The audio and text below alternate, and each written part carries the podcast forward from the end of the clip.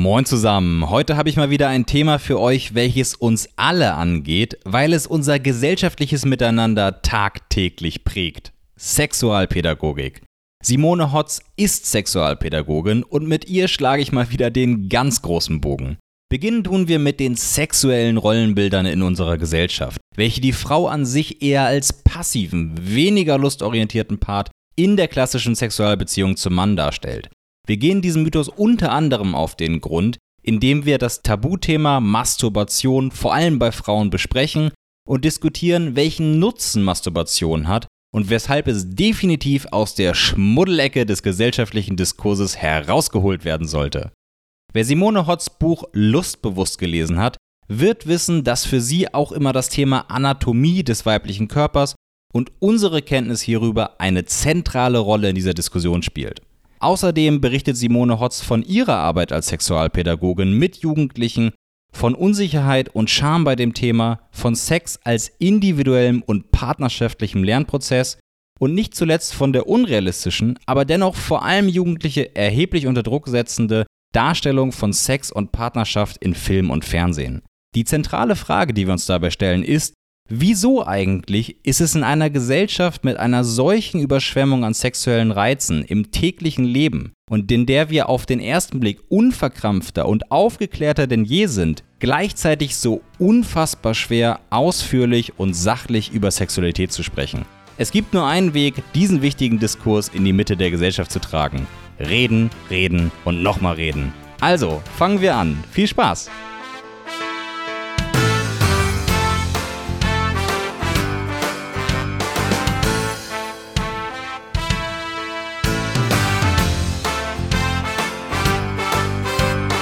Schönen guten Abend, Frau Hotz. Wie geht's Ihnen?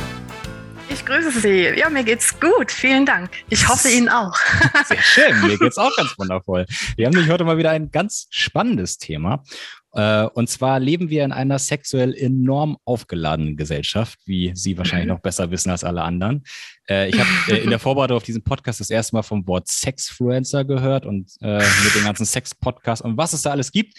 Wir wollen heute aber gar nicht über Sex an sich sprechen, sondern wir wollen mhm. darüber sprechen, wie man einen natürlicheren, unverkrampfteren und damit aber auch halt gesünderen Zugang zu dem mhm. Thema haben kann und die Rolle der Frau und warum die Frau tatsächlich immer noch in diesem Bereich unterdrückt oder zumindest als passiver Bestandteil wahrgenommen wird.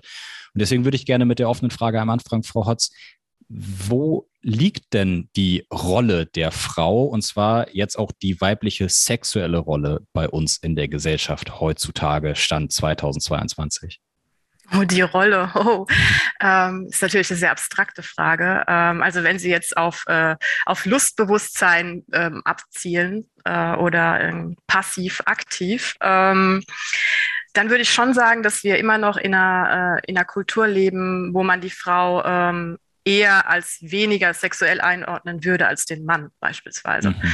Also ähm, es ist immer schwierig, äh, weil an der Oberfläche, also das, was wir so sehen und hören, überall in dieser Welt, ist ziemlich sexuell und Frauen sind sexy und auch selbstbewusst oder immer lustbewusster, Fragezeichen. Aber ich glaube dennoch, dass man, äh, wenn man jetzt auf der Straße ja mal 100 Leute fragen würde, wer braucht denn Sex mehr? Wer ist denn das Tier? Also in dem binären Konzept Mann-Frau, dann ähm, würde wahrscheinlich die Mehrheit schon sagen, ja klar, der Mann. Ähm, also ich glaube, dass das äh, nach wie vor besteht und ich glaube aber auch, also es wird in der Regel auf, auf Biologie gemünzt, mhm. auf Gene. Ähm, mhm.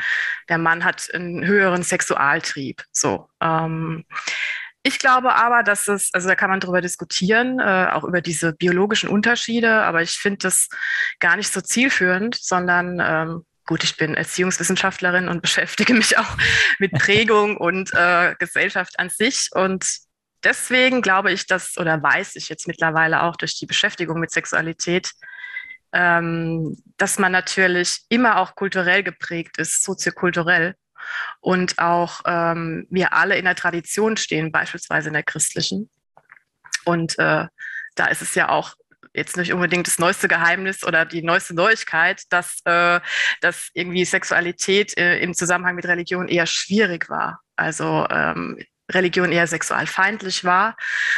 Ich habe irgendwann mal was von einem Herrn Augustinus gelesen. Ich glaube, der war so 300 400 nach Christi und der ähm, sprach von einem Ungehorsam der Geschlechtsorgane und äh, wertete das als Verrat an Gott und münzte es eben aber auch noch auf äh, Evas Verführung von Adam und dass das eben vor allem die weibliche Sexualität mehr oder weniger sehr gefährlich ist, sage ich mal. Und ähm, ja, im Zusammen, also in dem Zusammenhang wurden auch äh, Rollen verteilt. Ähm, und ich glaube schon, und das sind alles so Fragmente, die wir heute auch noch, glaube ich, haben oder Bestandteile, also ziemlich verwässert. Es ist mhm. natürlich aufgebrochen, aber es ist immer noch was da davon, dass beispielsweise auch es die Rolle der Frau eher war oder es wurde zumindest positiv eingeordnet, dass sie fruchtbar ist, neues Leben schafft, gebärt, zeugt. Ähm, das wurde als positiv äh, erachtet und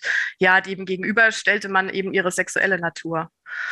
Und ich glaube durchaus, dass das eben heute auch immer noch äh, erkennbar ist, teilweise. Ähm, das wäre so ein Puzzleteil, äh, womit ich oft argumentiere, wenn ich versuche zu verstehen oder zu vermitteln, ähm, warum wir denken, dass Männer eine total ausgeprägte Libido haben und Frauen eben nicht. Mhm.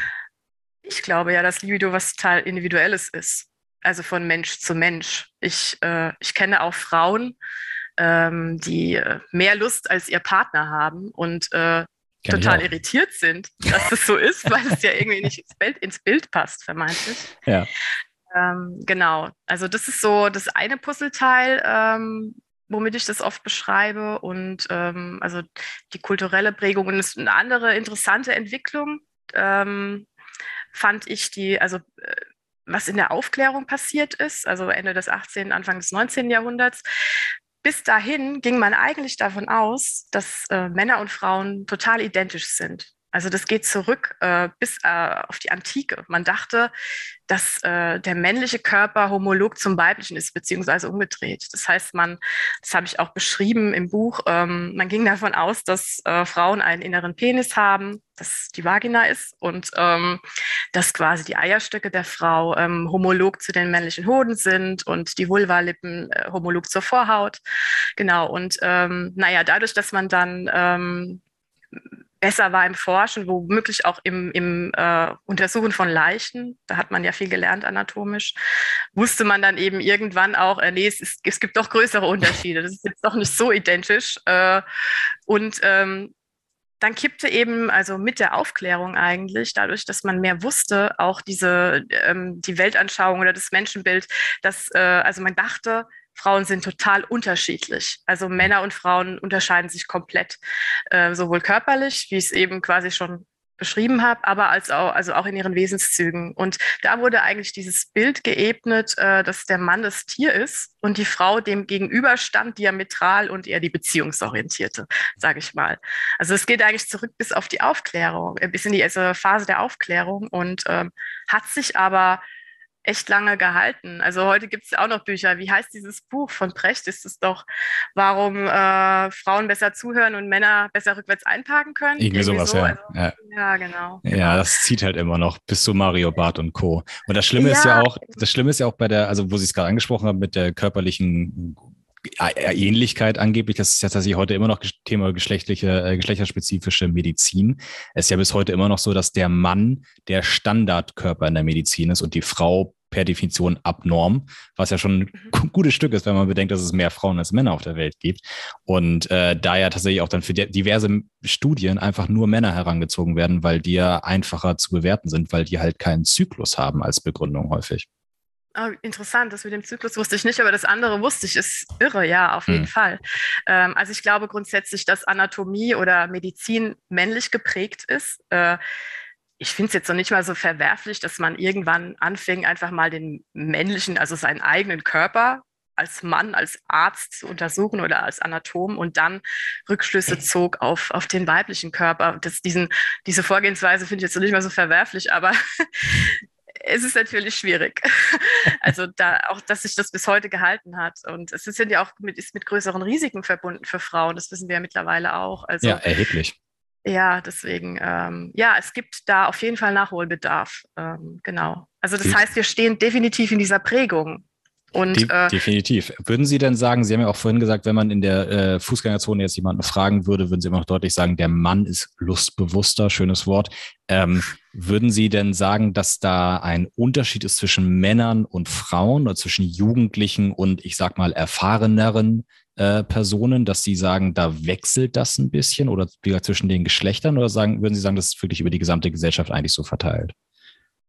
Mm, also jetzt zwischen Mann und Frau, jetzt einfach mal in der Erwachsenenwelt, würde ich einfach sagen, dass es Männern, äh, also Stichwort lustbewusst, durch die Gesellschaft eher möglich war, entspannt ihre Sexualität zu entwickeln. Also mhm. das, man weiß ja heute, dass das eigentlich ein, ein, Lernprozess auch ist. Also das ist ja jetzt nichts, was einem eingepflanzt wird. So dieser Triebgedanke ist ja äh, quasi äh, ja, also der ist nicht mehr aktuell. Man geht nicht mehr vom Trieb aus allein, sondern von einem Lernprozess. Und der ist von klein auf, von Geburt an eigentlich bis zum Tod. Also das ist ein Dauerbrenner. So mhm. und ähm, das äh, geht bei Männern oder das geht äh, ging, ging da oder geht leichter, weil eben sie auch diese, weil es dieses Lusttabu nicht so stark ausgeprägt gibt. Ähm, und sie quasi, ich sage immer, ja, Jungs haben von klein auf auch ihren Penis in der Hand, sie sehen ihn dauernd, sie sind damit ganz natürlich, äh, selbstverständlich beschäftigt. Und ähm, ja, also Frauen äh, sehen da erstmal gar nichts, es sei denn, sie nehmen sich einen Spiegel und gucken sich das irgendwann mal genauer an. Mhm. Und äh, dann wird da auch öfters noch, glaube ich, nach wie vor auch aus Unsicherheit interveniert, wenn eine Vierjährige jetzt mal anfängt, ihre Vagina zu erkunden und da auch mal ihren Finger reinstecken will. Das äh, erfüllt uns mit Unsicherheit und deswegen sind die Dinge teilweise auch so, wie sie sind, dass, ähm, dass es zwischen den Geschlechtern auf jeden Fall Unterschiede gibt. Ja, und bei Jugendlichen beobachte ich genau das natürlich auch. Ähm, sogar noch viel ausgeprägter, würde ich sagen, dass, ähm, dass Jungs, ähm, also ich arbeite ja in einem, in einem Jugendclub ähm, und da gibt es sowas wie einen offenen Betrieb, da sind dann alle immer zusammen und es sind viele Jungs da auch in Gruppen. Und da kann es schon mal passieren, dass da ähm, auch ähm, ja, über die eigene Masturbation geprahlt wird. So. Also wie oft schon heute und wie wichtig und ach, wie potent. Also es hat irgendwie immer so ein bisschen auch was mit, mit Potenzgehabe zu tun. Und Definitiv. wenn ich, ja, finde ich auch. Ähm, und umgedreht, wenn ich mit äh, versuche, mit weiblichen Jugendlichen in einem gewissen Alter, dann 14-Jährigen, ähm, mal irgendwie über die Vulva überhaupt ins Gespräch zu kommen. Ja, also es, da mal mit Skizzenarbeit und da einfach mal äh, in so eine Kommunikation kommen möchte oder es versuche, dann ist es total schwer, also weil es total schambehaftet ist. Und ähm, ja, auch erwachsene Frauen ähm, es sich sehr schwer tun, äh, ihre eigenen Geschlechtsteile anzugucken und es auszuhalten. Also das habe ich auch in der Weiterbildung zur Sexualpädagogin ähm, erlebt, dass äh, das sehr unterschiedlich ist und dass Frauen es eher abwehren auch. Und äh, ich glaube, das hat alles damit zu tun, dass wir auch in einer gewissen Tradition stehen. Ähm, ja, habe ich jetzt Ihre Frage beantwortet? Ich glaube, wir haben einen guten Einstieg gefunden. Vielen Dank. also ähm, ich finde das, das äh, Beispiel mit den Kindern äh, ganz spannend, was Sie sagen, dass auch da dann die Eltern vielleicht eher intervenieren bei der bei dem Mädchen. Mhm. Äh, und da äh, kann ich mich äh, tatsächlich sogar auch ein bisschen äh, reinversetzen in die Situation dann quasi, wenn man da das Elternteil wäre. Ja, haben Sie recht. Ähm, und das äh, fühlt sich ja auch sofort. Also ich kenne das äh, noch aus der Jugendzeit so, ne? Das mhm. oder auch Adoleszentenzeit, dass natürlich die männlichen Polygamisten durchaus als männliche Typen und als Stecher galten und weibliche mhm. Polygamisten galten dann eher als, Zitat, Schlampen. Äh, mhm. Wobei ich das Gefühl habe, dass sich das zumindest auf der Männerseite ein bisschen wandelt, ähm, was natürlich auch eine sehr subjektive Wahrnehmung ist. Also es kann auch daran liegen, dass einfach meine Bekannten endlich erwachsener werden. ähm, aber äh, würden Sie das auch so bestätigen, dass das Rollenbild grundsätzlich noch so besteht bei mm, sehr sexuell aktiven Menschen, aber dass es sich zumindest ein bisschen dreht? Mm, ja, ich glaube, dass sich da so einiges mittlerweile aufbricht. Also es gibt jetzt mittlerweile auch, äh, zumindest in gewissen Szenen, ähm, polygame Frauen, die es offen, also kundtun und, und zu ihrer Lust stehen. Aber ich, ich glaube definitiv, dass es nach wie vor noch so ist, dass ähm, wenn eine Frau das tut und sagt, okay, ähm, also ich, ich habe jetzt keine Lust, mich festzulegen, ich will jetzt viel Sex haben und ja. ich will keine Kinder, ich will eben nicht diesen die Linie Mutterkult und ich will nicht dieses Standardding fahren, sondern ich bin anders. Und wenn sie das nicht Anfang 20 tut, sondern vielleicht Mitte 30, dann irritiert es definitiv stärker, glaube ich, nach wie vor wie bei einem Mann. Aber es stimmt, äh, mein Eindruck ist auch so ein bisschen, dass, und das merke ich auch so in meinem, äh, ja, in meiner eigenen Welt mehr oder weniger, äh, in meinem Umfeld, ja, das, das ist, also wer will denn einen Mann, der die ganze Zeit nur äh, am, am Rumvögeln ist? Also wer will das denn? Also ist das jetzt wirklich ein Schmuck nach wie vor für, für einen Kerl? Ich glaube, für gewisse Kerle schon, vermeintlich. Ähm, das bestimmt, weil es unter Männern. Ja, genau, weil es was mit ähm, also es suggeriert ja so ein bisschen, na, ich weiß, wie es läuft und ich mhm. habe äh, ich hab viele Trophäen, mehr oder weniger. Genau das, also, ja. Das ist ja, das ist dann irgendwie so das Schmuckstück. Und ich glaube schon, dass es also für Frauen ein bisschen gefährlicher ist oder dass es einfach kein Schmuckstück für sie ist. Dass es eine Frau ähm, es war ganz lustig. Ich habe äh, eine Zeitweise Online-Dating praktiziert und äh, da kann man ja dann irgendwie äh, immer so anklicken, was man sucht, ob man irgendwie so schnell also Hookups sucht oder irgendwie eine Langzeitbeziehung und da gibt es irgendwie so mehrere Reiter. Und ich habe damals äh, Interesse halber, das war schon in meiner Zeit, als ich mich mit Sexualität beschäftigt habe, ähm, ich habe auch geguckt äh, bei den Frauen, also bei weiblichen Profilen. Ich habe quasi nach beidem gesucht, obwohl ich mhm. eigentlich einen Kerl gesucht habe.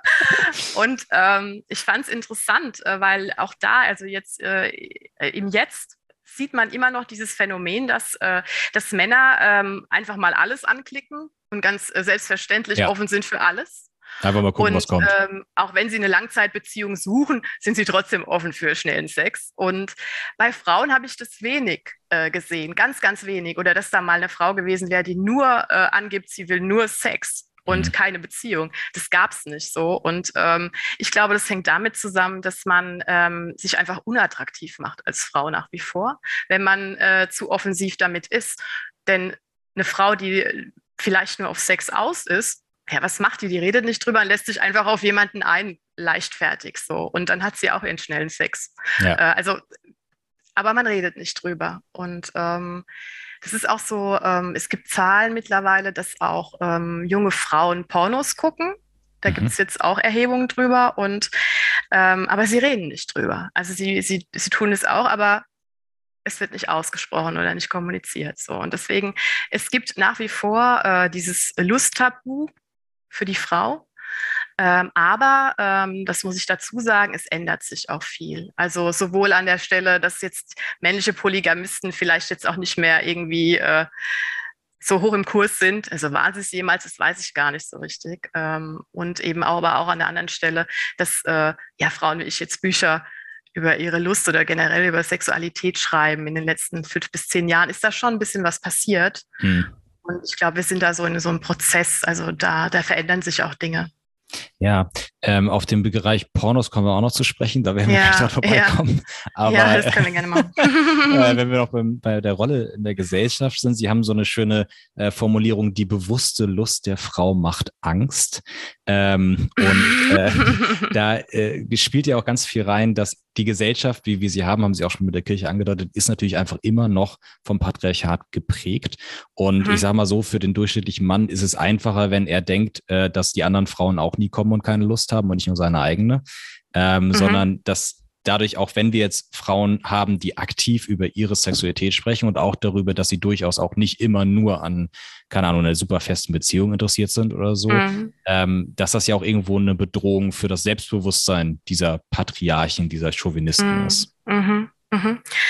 Also ich glaube grundsätzlich, das ist, ich habe es jetzt damals oder als ich das im Buch geschrieben habe, äh, auf die Frau gemünzt, aber ich glaube, dass grundsätzlich der lustbewusste Mensch Angst macht, weil äh, Sexualität ja irgendwie äh, ganz grundsätzlich auch für so einen gewissen Freiheitsdrang steht. Also für mhm. dieses Unkontrollierbare der Geschlechtsorgane, was dieser Augustinus äh, also schon geahnt hat. Äh, das, da ist ja tendenziell auch schon was dran. Also das äh, äh Sexualität lebt ja irgendwie gerade vom Loslassen und vom Kontrollverlust auch und vom Kontrolle abgeben. Und es ist ja, es kennt ja jeder, also äh, Trieb in Anführungszeichen. Also das, das ist ja was wie Hunger so. Und es hat schon auch was mit Kontrollverlust zu tun. Und ähm, das ist das eine ganz allgemein. Und ich glaube aber natürlich, dass ähm, wenn ich jetzt von Chauvis rede oder also von Überlegenheitsgedanken, ähm, das ist natürlich für mich eigentlich auch immer was mit Unsicherheit zu tun hat. Also dass solche Männer irgendwie auch eigentlich insgeheim unsicher sind und dass es sie natürlich dann noch mit einer größeren Unsicherheit erfüllt, wenn dann jetzt plötzlich äh, Frauen kommen, die sagen, ähm, hör zu, ich möchte, dass du auf meine Bedürfnisse eingehst und mich erfüllst. So, also ja mich sexuell erfüllst. Und äh, lass uns das doch mal gemeinsam finden. Das heißt, so ein in Anführungszeichen Shovi müsste, oder ich habe sie im Buch teilweise auch Ego-Ficker bezeichnet, äh, als Ego-Ficker bezeichnet, müsste sich ja dann quasi ähm, auf die Ebene der Frau, also auf Augenhöhe begeben und sich einlassen. So und, und auch mal zurückstecken glaube, vielleicht. Ja, oder auch mal zurückstecken, genau, ein bisschen ritterlicher agieren. Ähm, ich glaube, dass es aber, das muss ich jetzt auch dazu sagen, sehr, sehr viele Männer gibt. Also die Showbiz sind ja nur so eine kleine Gruppe, würde ich jetzt mal sagen, hoffentlich. Mal, die starken Showbiz auf jeden Fall. ja, die ganz ausgeprägten. Ähm, ähm, also ich glaube, dass die meisten Männer ja ein Interesse daran haben, dass die Frauen äh, sexuell erfüllt sind. Und, naja, äh, und die, wer das mal gemacht hat, weiß auch, dass es für einen selber nicht schlechter wird, wenn es für die Frau Im gut Gegenteil, ist. Aber das genau, nur als genau. Tipp. So sieht's aus.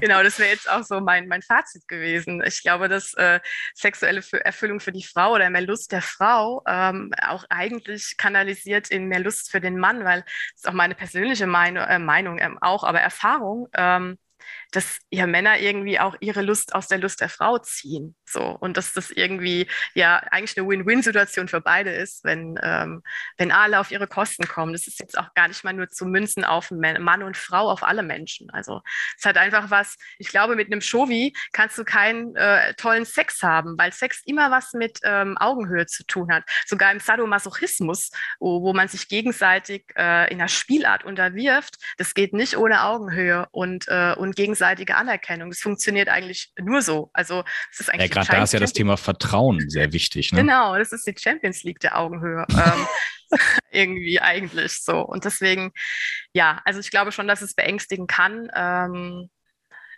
weil viele sich vielleicht oder diese Menschen sich nicht einlassen wollen. Das kann sein. Und natürlich auch Macht in Anführungszeichen abgeben. Klar. Definitiv.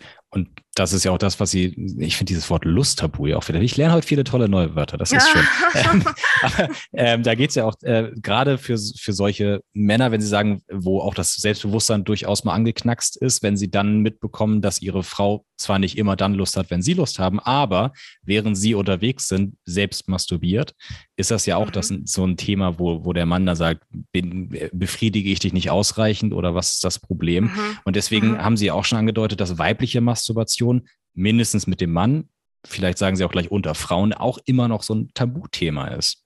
Mhm. Ähm, also ich glaube grundsätzlich, dass man ähm, Masturbation ist was Eigenes das habe ich auch beschrieben. Also ich finde, das kann man, also, also wenn es jetzt ein Mann als Bedrohung äh, sieht, dass er äh, sie nicht gut befriedigt und sie deswegen masturbiert, ähm, es kann natürlich sein. also wenn eine Frau unerfüllt bleibt und nie einen Orgasmus hat zum Beispiel, dann kann es natürlich sein, dass sie äh, mehr masturbiert. Aber eigentlich, ähm, also sollte man es nicht vergleichen. Ich finde, Selbstliebe oder Selbstbefriedigung ist ähm, eben was Eigenes und was ganz Besonderes auch. Und ähm, es ist schade, dass es äh, im Zusammenhang mit Frau immer noch ähm, tabuisierter ist. Es wundert mich aber auch nicht, weil es eigentlich mit reiner Lust zu tun hat. Es ist ja, ja. nichts, was jetzt auf irgendwas fokussiert wäre, wäre auf, ich will jetzt ein Kind kriegen oder ich will mit jemandem Sex haben, sondern also auf eine Person sondern da geht es um Autoerotik und um eigene, nur die eigene Lust. Und ich glaube deswegen. Was Gutes tun irgendwo auch. Ne? Genau, ne? es ist total heilsam. Also Masturbation ist auch was sehr Tröstliches. Also es ist, ähm, ich glaube, dass äh, sowohl in Sexualität, aber auch in Masturbation ein sehr positives Potenzial äh, wohnt. So. Wenn es ähm, nicht krankhaft wird. Also ja, wenn, wenn man sich ja nicht zweimal, so. wenn man sich also irgendwie zweimal am Tag vor, vor, die Pornos setzt und dann damit loslegt, sondern wenn es halt klar, ein wenn, gesunder Umgang ist. Ja, das auf jeden Fall. Ähm, aber das, also klar, also alles, was im Extrem äh, gelebt wird, ist natürlich dann auch wieder ein bisschen schwierig. Ähm, genau, aber ich glaube, für Frauen oder generell ähm, auch für Jugendliche oder für Männer auch, ist Masturbation eigentlich ein Trainingsvehikel. Also ähm, jetzt nicht nur ähm, psychologisch, dass man sich was Gutes tut, sondern dass man auch sehr viel lernt über seinen eigenen Körper. Ja. Und ähm, meine Erfahrung mit Jugendlichen ist, dass, dass Jungs das ja, ganz selbstverständlich tun und sogar drüber reden. Und dass ich auch mit, ähm, also von Jungs kriege ich zum Beispiel ganz oft auch, das beschäftigt sie, äh, die Frage gestellt, ob ich auch masturbiere. So. Und ähm, das ist auch eine, das können wir später auch nochmal, wenn wir über Schule und Lehramt reden und so, ähm, also was da für Fragen kommen können. Also da, da müssen Menschen, also wie ich zum Beispiel, ähm, ein Konzept für haben, wie sie damit umgehen. So, das kann schon auch in die, in die, in die Intimsphäre sehr stark reingehen. Mhm. Ähm, auf jeden Fall machen Jungs das ähm, entspannter und äh, bei Mädels ist das irgendwie das absolute Tabu. Also ich habe noch nie mit weiblichen Jugendlichen ähm, über also über ihre oder generell über Masturbation geredet. Da kommen wir gar nicht hin, sondern wir bewegen uns der, auf der Ebene, okay, das ist die Vulva, das ist die Klitoris, die macht schöne Gefühle, ähm, das ist was Tolles, so. Ähm, aber dass, dass da irgendwie so offensiv mit umgegangen würde, wie unter männlichen Jugendlichen äh, und auch so entspannt mit umgegangen würde, das ist nicht der Fall. Und ähm, ich glaube, das gilt übrigens natürlich auch für die, für die Erwachsenenwelt. Also, ähm ja, aber ich, also ich habe das Gefühl, also bei Masturbation würde ich Ihnen zustimmen. Ich habe das Gefühl, mhm. Männer reden ja unfassbar viel über Sex, aber über Sex im Allgemeinen, über, also gerade Jugendliche, über, hey, was da für Worte hin und her fliegen und mhm. Sex ist immer ein sehr präsentes Thema.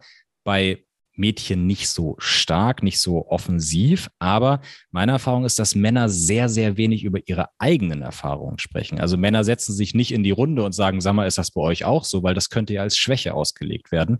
Und da habe ich das Gefühl, ich bin ja nicht dabei, wenn Mädchen unter sich sind, per Definition. Aber ähm, ich habe das Gefühl, dass die da zumindest ein bisschen offener untereinander sind bei dem Thema als Jungs. Ein bisschen ehrlicher vor allem.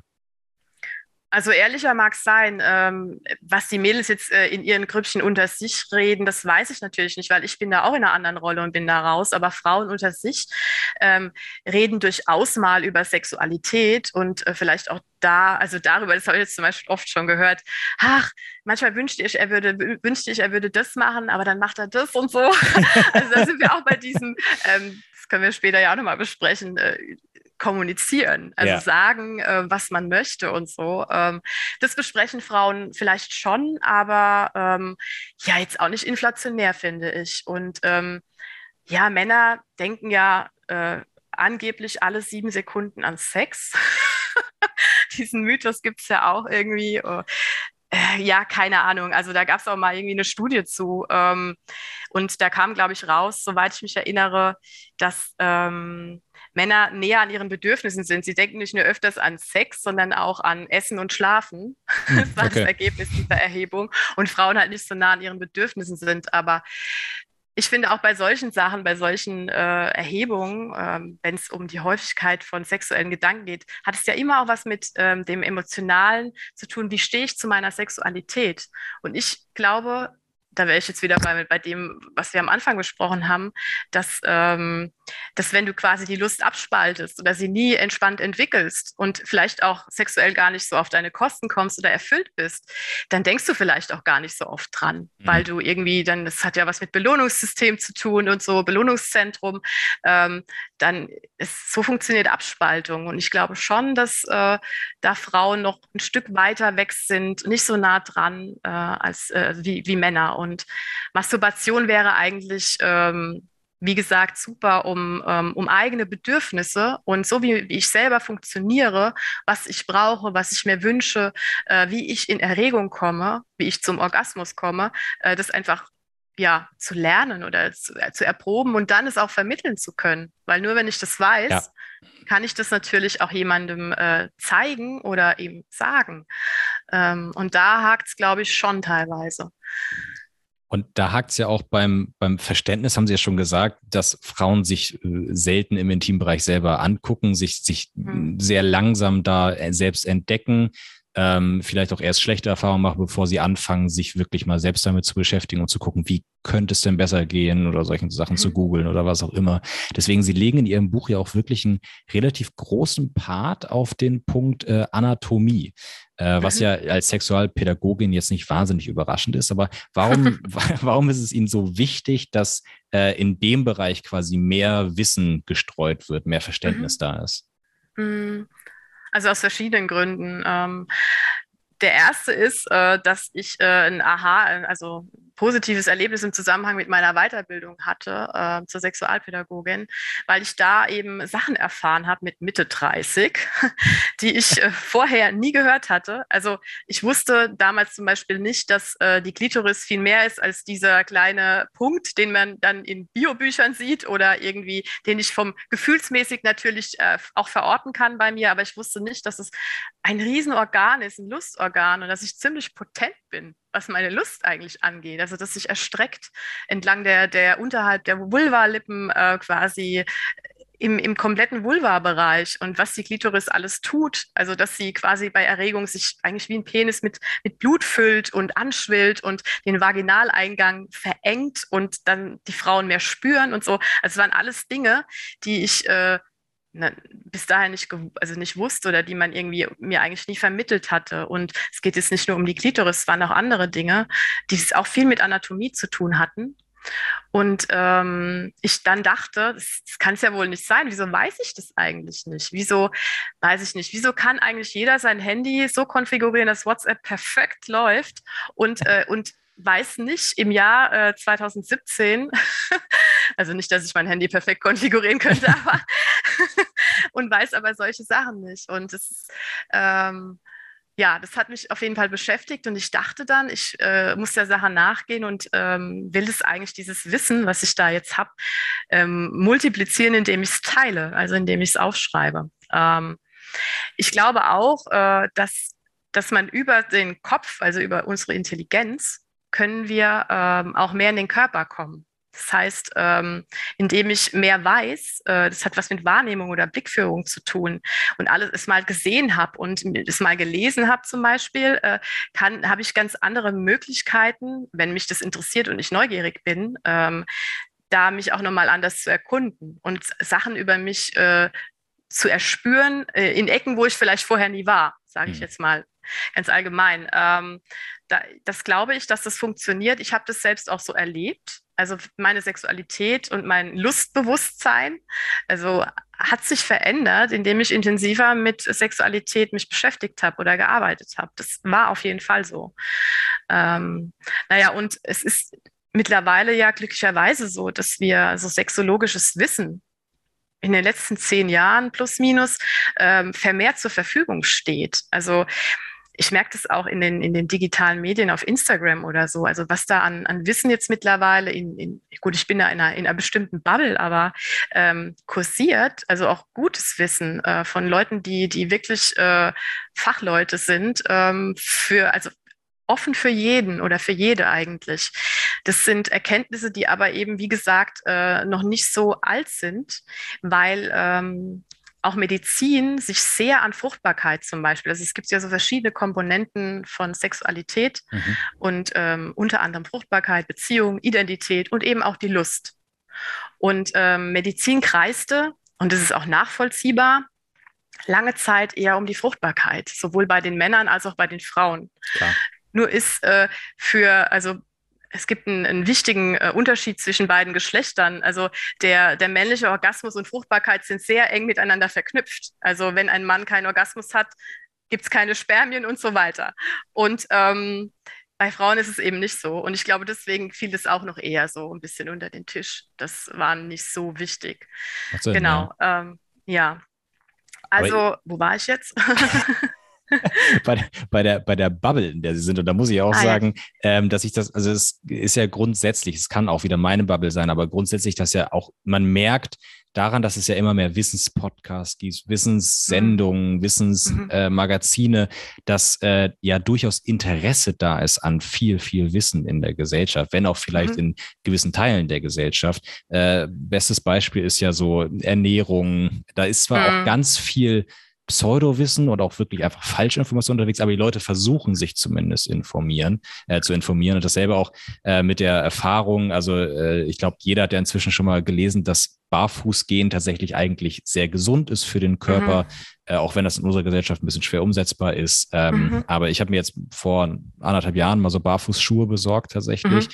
Ähm, und das Gehen ist einfach ein ganz anderes. Man muss wirklich nochmal gehen lernen, äh, damit man, weil man lernt ja als, als gerade als Läufer lernt man in der Jugend, ja, du musst immer schön abrollen über die Hacke, ja, immer schön stimmt. abrollen. Und diese ganzen äh, Laufschuhe mit ihren ultra dicken Sohlen sind ja genau darauf dann auch fokussiert, dass man schön abrollt.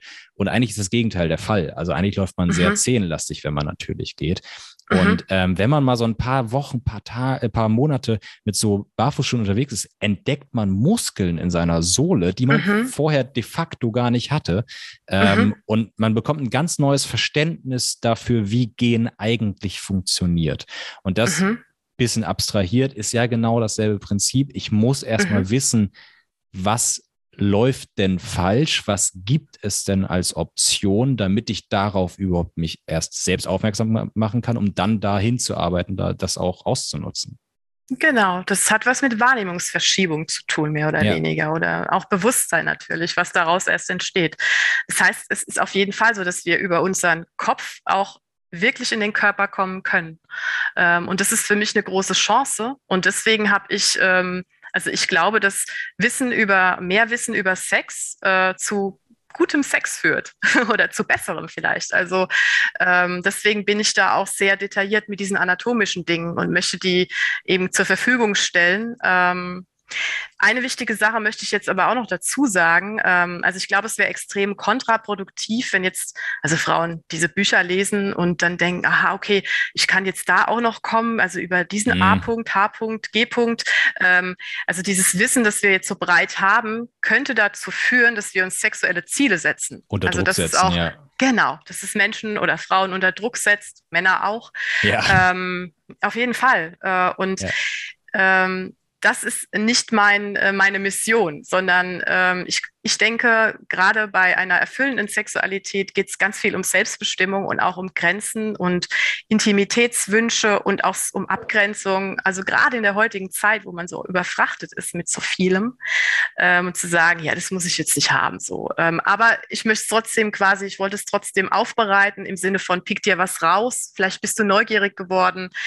Und ich glaube auch nicht, dass dass jeder Mensch alles kann mit seinem Körper. Also dass ja. er jetzt über jeden Punkt dann kommen kann oder was auch immer. Ähm, darum geht es auch nicht, sondern äh, es ist immer noch was total Individuelles und sollte es auch bleiben. Glaube ich gerne. Also es ist ja auch nicht nur das individuelle Einseitige, sondern ja auch noch das Zusammenspiel von zwei Körpern und zwei, zumindest beim Sex, nicht bei der Selbstbefriedigung.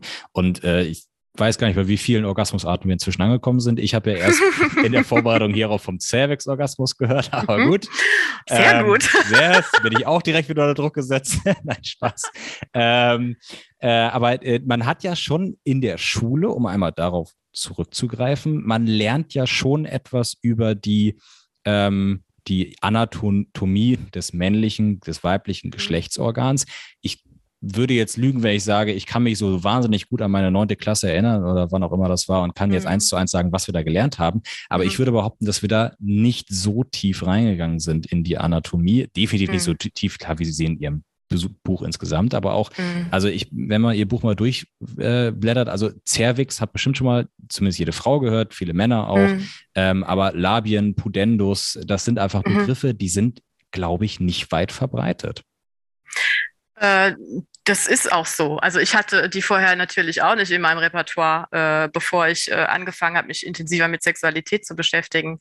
Ähm, vorab, ich glaube auch nicht, dass man, ähm, dass eine Frau jetzt den perfekten Verlauf ihres, ihres Pudendus wissen muss. Klar. Mein Ansatz war mehr, man muss es mal gesehen haben und äh, dann, dann, dann sickert es ein und dann ähm, kann man was, also dann weiß man darum so, dass man neuronal gut versorgt ist. Darum ja. geht es eigentlich. Ähm, genau, und ich glaube schon, dass auch die, äh, die Mehrheit äh, der Frauen, ähm, ich habe eine lustige Anekdote, ich habe dann, oder Menschen generell, als ich dieses, äh, es gibt ein Klitoris-Modell von einer Französin, äh, Philot heißt die, Odile Philot, das habe ich auch abgebildet im Buch und ich wollte das ähm, anmalen und bin in den Baumarkt, um, um damit, also ich, um damit zu arbeiten mit Jugendlichen mhm. unter anderem und auch um es abzulichten fürs Buch. Und ähm, dann war ich da im Baumarkt und ähm, habe halt nach einer Farbe gesucht und habe jemanden gefragt und äh, nach fünf Minuten standen fünf Leute, die da gearbeitet haben, drei Frauen und zwei Männer um mich rum und waren völlig fasziniert von diesem Modell und hatten das noch nie gesehen und noch nie gehört und, und äh, waren völlig perplex so. Und ähm, das ist genau äh, der Punkt, dass wir natürlich viele Dinge ähm, nicht erfahren haben, auch weil das Wissen nicht zur Verfügung stand. Und was ein bisschen schade ist, ist, dass ähm, zu diesem Modell nochmal, also ich weiß, dass in Frankreich jetzt äh, dieses äh, Klitoris-Modell auch im Unterricht äh, quasi äh, benutzt wird. Mhm. Ähm, ich habe kein Biobuch entdeckt, also bis jetzt. Äh, es gibt ja immer neue und die werden überarbeitet, hoffentlich. Ähm, aber ich habe in Büchern geguckt, in Deutschen, die waren aus dem Jahr 2015, einfach um mal so stichprobenhaft zu gucken, hat sich denn was verändert seit den 90ern? Ähm, und äh, nein, es hat sich eigentlich nichts verändert. Und äh, die weibliche Lust oder, oder die Klitoris an sich, also dass da mal so ein Modell abgebildet würde oder so, das passiert nicht. Ähm, also bisher. Ich glaube, dass sich das verändern wird. Hey, man muss auch sagen, die Zeiträume, in denen sich Schulbücher aktualisieren, sind sehr weiß. lange. ja, aber ist das nicht ein Jammer? Also, das ist ganz schlimm, ja. Also es, es gibt in Büchern von 2011 noch dieselben Unterleibsquerschnitte äh, und äh, Texte wie in Büchern aus den 90ern. Ja, und also da muss man bedenken, wie lang diese Dinger in der Schule unterwegs Also wir haben ja früher, heute bestimmt immer noch immer, da musste man sein äh, unterschreiben, als wie viel da man das rein, äh, übernommen hat und dann mhm. waren da aber keine, gar keine Spalten mehr vorgesehen, weil man den mhm. äh, Atlas von 98 genommen hat und einige genau. Länder da gar nicht mit drin vorkamen. Ja, genau, so ist es. Ja. Klar, die sind teuer. Also so ein Schulbuch, so ein Biobuch ja. ist sehr teuer. Das muss natürlich lange genutzt werden. Aber ja, also ich glaube, da gibt es Luft nach oben. das passt jetzt ganz gut zusammen. Aber ähm, würden Sie, Sie denn, also hoffentlich, ich hoffe, dass Sie jetzt ja sagen, würden Sie denn sagen, dass zumindest die durchschnittliche Frau ähm, erheblich mehr über ihren, ihren Intimbereich weiß als der durchschnittliche Mann über ihren Intimbereich oder beschränkt sich das bei beiden eigentlich relativ gut? Also bevor es wirklich daran geht, irgendwie, wenn man sich, keine Ahnung, über seine eigene Fruchtbarkeit informiert oder so, oder würden Sie sagen, es beschränkt sich wirklich auf das Schulwissen und das hält sich relativ die Waage? Das ist eine gute Frage. Ich kann jetzt nicht sofort sagen, ja. Das ist schon schlimm genug. Ähm, also ich weiß nämlich, dass es auch Frauen gibt, das wurde mir auch schon äh, erzählt, äh, dass ähm, die quasi äh, nur durch ihren Mann zum Orgasmus kommen und sie selber sich gar nicht so gut selbst befriedigen können. Also auch das hm. gibt's. Ihren Mann quasi okay. brauchen, um in ihre Lust äh, oder in, in, zum Orgasmus zu kommen, fand ich auch irgendwie echt äh, irre. Ähm, also ich glaube, dass die durchschnittliche Frau, ähm, die war ich vor fünf Jahren auch noch, als ich angefangen habe, mich mit der Materie zu beschäftigen, ähm, so mittelmäßig informiert ist. Mhm. Also äh, wie gesagt, diese Glitoris-Geschichte und so und auch andere Dinge. Ich wusste auch nicht, dass ich eine Prostata habe, dass eine Frau äh, eine Prostata hat. Das glaube ich auch nicht, dass das viele Frauen da draußen wissen. Es sei Macht denn, sich seltener sind, bemerkbar als beim Mann. Ja, genau. Wobei, es hat viel mit Ejakulation zu tun. Also auch Ejakulation der Frau ist ja auch äh, so ein äh, Tabu. Also in, ich weiß, dass in Großbritannien äh, in Pornos äh, weibliche Ejakulation nicht gezeigt werden darf, aber die männliche schon. Also da sind wir auch wieder bei diesem. Da gibt es gesetzliche mal, Regulationen, was sind. Ja, okay. so Pornos on Demand, ähm, da ist das nicht erlaubt ah, gewesen, zumindest. Das müsste ich jetzt nochmal. Wie, wie, heißt, wie heißt das nochmal, wenn die Frau, da gibt es auch so irgendeinen so Begriff für, ne? Squirten. Squirten. Oder ja, ja genau. Hm, gucken Sie mal. Aber das ist jetzt auch. Ich muss meine Google-Historie also, aufräumen nach unserem ja. Interview. also zurück zum, äh, zum eigentlichen Punkt. Ähm, ich glaube, dass wir ähm, zwar alle die Bravo gelesen haben und von uns sagen würden, das habe ich auch getan, ich bin aufgeklärt und ich mhm. bin auch sexuell erfahren und ich bin auch nicht verklemmt und so. Und dann aber trotzdem auf einmal da stand und dachte, okay, krass, alles wusste ich nicht. Wieso weiß ich das nicht? Und ähm, ja, das hat mit verschiedenen Sachen zu tun. Also mit den kulturellen Dingen, die wir schon besprochen haben, aber ja auch, dass wir alle und auch Institutionen nicht sehr geübt darin sind, äh, über Sexualität zu sprechen und äh, sie zu vermitteln. Also ähm, es hat schon immer noch viel mit Unsicherheit zu tun, ähm, auch bei Eltern Unsicherheit. Wie gehe ich mit der Sexualität meiner Kinder um? Also mhm. so, das ist ja auch so was, was haben Sie ja eben auch schon angerissen. Äh, ja, teilweise durchaus überfordert. Was ist zu viel? Was ist, was kann man laufen lassen? Wo muss man jetzt irgendwie intervenieren und so? Und auch im Kindergartenbereich weiß ich, dass es auch ErzieherInnen sehr überfordert teilweise. Ähm, also wir, da ist wiederum auch Luft nach oben. Ähm, und da sind wir aber, glaube ich, auch in der Entwicklung. Also ich glaube auch, dass sich da Dinge ähm, ja aufbrechen und äh, ich hoffe es, dass wir, also deswegen gibt es ja auch SexualpädagogInnen, äh, uns da irgendwie äh, ja weiterentwickeln. Ähm, sind denn auch, also weil Sie es gerade ansprechen, sind denn Eltern und Erzieher auch Zielgruppen in ihrer Sexualpädagogik oder richtet sich das schon hauptsächlich an die Jugendlichen selbst, wenn wir jetzt bei dem Beispiel bleiben?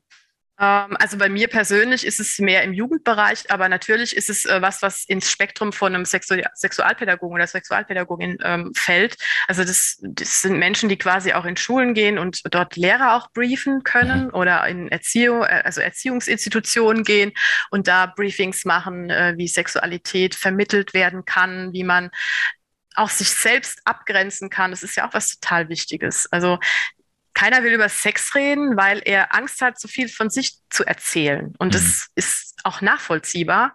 Und ich glaube, dass man da so in, also das mussten wir auch in der Ausbildung, in so eine Sprachfähigkeit kommen muss. Und es bedeutet aber auch, dass man sich mit seinem eigenen beschäftigt hat und auseinandergesetzt, dass man eine gewisse Haltung hat. Wo sind meine Grenzen? Was lasse ich zu? Wo bremse ich? Äh, wie vermittel ich? Und so. Das sind alles Dinge, die man eigentlich lernen muss. Ähm, und auch Eltern natürlich haben Fragen. Es gibt Veranstaltungen äh, für, für Eltern. Äh, also im Kinderbereich gibt es die ähm, kindliche Sexualität ist ein großes Thema für Eltern. Ähm, mittlerweile bricht sich ja viel aus und auf und es wird drüber gesprochen und man möchte das auch positiv äh, begleiten als Elternteil und deswegen mhm. gibt es da natürlich Fragen. Ähm, ja. Was ich, ich, ich stelle mir gerade so schön vor, mal angenommen, man ist in der Schule und dann äh, kommt ein Sexualpädagoge vorbei und sagt, pass auf, wir machen Elternabend. Äh, wer kommt, wer kommen möchte, kann kommen. Wir reden über die äh, sexuelle Erziehung der Kinder. Ich wäre ja mal sehr gespannt, ob da wie der Anteil der Väter und der Mütter wäre. Sie spekulieren darauf, dass mehr Frauen da wären. Ich weiß es nicht. Ich kann, ich kann, mir auch vorstellen, also hängt, vielleicht hängt es auch davon ab, ob man einen Jungen oder ein Mädchen hat, aber dass die Frau, dass manche Mütter vielleicht auch sagen, geh du mal. Äh, mhm. also jetzt im klassischen Rollenbild ge äh, mhm. geblieben, dass, dass sie sagen, pass auf, geh du mal hin, dann kannst du mal mit deinem Sohn reden, weil das ist ja immer noch ganz viel so diese, eigentlich zeigt die Forschung meines Wissensstands ja eigentlich, dass Jungs eine engere Beziehung zu der Mutter haben und mhm. Mädchen mhm. eine engere zu dem Vater im Schnitt, zumindest im Kindesalter. Mhm. mhm. Aber ähm, trotzdem geht es ja um dieses, naja, das ist ein Männerthema, da muss der Vater mit seinem Sohn drüber reden oder sowas. Mhm. mhm. Ich, kann, ich glaube nicht, dass da Männer unbedingt der, den besseren Zugang zum, zum, zum Sohn haben. Aber ich kann mir vorstellen, dass das dann häufig als Argument kommen würde, warum der Vater dann zu diesem sehr spezifischen Ah, okay, ist interessant. Ähm, also eigentlich die Zahlen sagen was anderes, also bestätigen indirekt das, was Sie schon gesagt haben. Äh, also wenn es um Sexualität und diese Themen in der Jugend geht, äh, ist die erste Kontaktperson von Mädchen eigentlich die Mutter. Mhm. Also wenn es um diese Fragen geht. Und bei Jungs ist es schwierig. Ähm, Jungs sind eher alleingelassen sogar. Die gehen nämlich, es stimmt, nicht so gerne zum Vater, mhm. sind dann eher in ihrer Clique vielleicht und so oder reden gar nicht so viel, sehen viel über Pornografie vielleicht und holen sich da in Anführungszeichen Informationen. Ähm, also das ist, ähm, ist nicht so einfach, das stimmt. Ähm, und ja, weil man natürlich, ich kann es auch total verstehen, dass man, ähm, deswegen glaube ich auch, dass sexualpädagogische Angebote sehr wichtig sind ähm, gewisse Dinge will man mit den Eltern einfach nicht besprechen. Also wenn ich natürlich ja. das erste Mal meine Periode habe, dann, dann gehe ich noch zu meiner Mama und frage die, was mache ich jetzt, wie ist das, was passiert hier? Ähm, aber wenn es um meine Masturbation als Jugendliche, als weibliche Jugendliche gehe, dann gehe ich doch auch nicht zu meiner Mutter und, und, und rede mit der drüber. Ich weiß ja. von mir, dass ich meine Mutter mal gefragt habe, was, wie sich ein Orgasmus anfühlt. da war ich aber irgendwie, also da war ich noch gar nicht so pubertär. Hat, aber ich hatte irgendwie schon was mitbekommen davon und wollte es halt wissen. Und, und wie gut war die Beschreibung? Sie hat irgendwie, glaube ich, gesagt, es ist ein ganz tolles Gefühl, was durch den ganzen Körper fließt und irgendwie zuckt man dann also auch. aber sie hat nicht verraten, wie so, sie dazu okay, kommt, ja? Nee, das nicht. das nicht. Äh, ich dachte mir dann damals, das ist irgendwie anstrengend. Das klingt irgendwie anstrengend. das, das ist es auch. Also, hm, ja. naja. Sehr schön. Ja, aber ja. das Reden mit dem Kind, das ist halt etwas, was ja also in vielen Bereichen schwierig ist, Kindern Dinge zu erklären. Und ich rede jetzt nicht nur von Kleinkindern, sondern ja auch von Jugendlichen. Mhm. Ähm, etwas zu erklären, was sie selber noch nicht durchgemacht haben, ist ja in jedem Bereich schwierig. Und wie Sie schon sagen, also ich kann mir schon vorstellen, dass ein Mädchen, wie gesagt, über ihre erste Blutung spricht oder halt auch mhm. dann vielleicht zu Fragen stellt, wie tut das erste Mal weh oder so ein Spaß. Ja. Aber ich kann mir sehr, sehr wenige Töchter vorstellen, die zu ihrer Mutter gehen und sagen, ich komme bei meinem Freund nicht, von dem du übrigens gar nichts weißt, kannst du mir mal erzählen, wie genau. er mich zum Orgasmus bringen kann. Also das sind dann doch sehr schwierige Themen.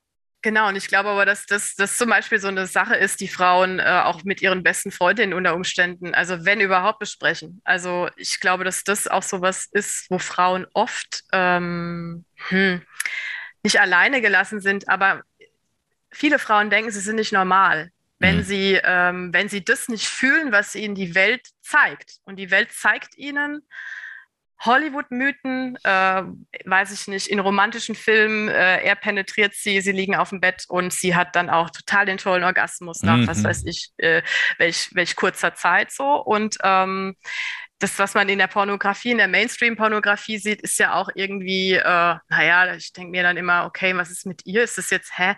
Ist das jetzt ein authentischer Orgasmus? Äh, nein. also ähm, ich glaube, dass das eh grundsätzlich eine große Aufgabe ist, die wir heute alle haben, geschlechtsübergreifend, uns teilweise von Bildern frei zu machen und bei unserem Fühlen zu bleiben und bei uns zu bleiben. Ähm, das finde ich total äh, wichtig, weil ich glaube, dass das, was uns so zuschüttet oder womit wir überfrachtet werden an, an Bildern, ähm, gar nicht so viel mit der gelebten sexuellen Realität von vielen Menschen zu tun hat. Und ähm, zurück zu den Frauen, äh, glaube ich, dass, dass es deswegen total wichtig ist, dass es jetzt Frauen gibt, die sagen, okay, Mädels, äh, zwei Drittel der Frauen oder sogar drei Viertel äh, brauchen äh, klitorale Stimulation. Mhm. Immer, um zum Orgasmus zu kommen. Also das, was du siehst. Äh, das, also egal das, welcher. Ja, Genau, ja, das, das äh, quasi die Klitoris ist eigentlich eh immer am Start. Also mhm. letztens hat irgendwo in der Talkrunde eine Ärztin gesagt, über den Schreibtisch der Klitoris geht alles. An ihr geht kein Weg vorbei und das stimmt auch, weil wenn man sich, also deswegen auch die detaillierte Be ähm, Veranschaulichung im Buch, wenn man sich das mal anguckt, wie, wie wir gebaut sind, also wie eine Frau gebaut ist, dann geht eigentlich gar nichts an der Klitoris vorbei und den vaginalen Orgasmus als rein in Reinform, den gibt es gar nicht, weil die Klitoris eigentlich immer im Spiel ist und tangiert ist.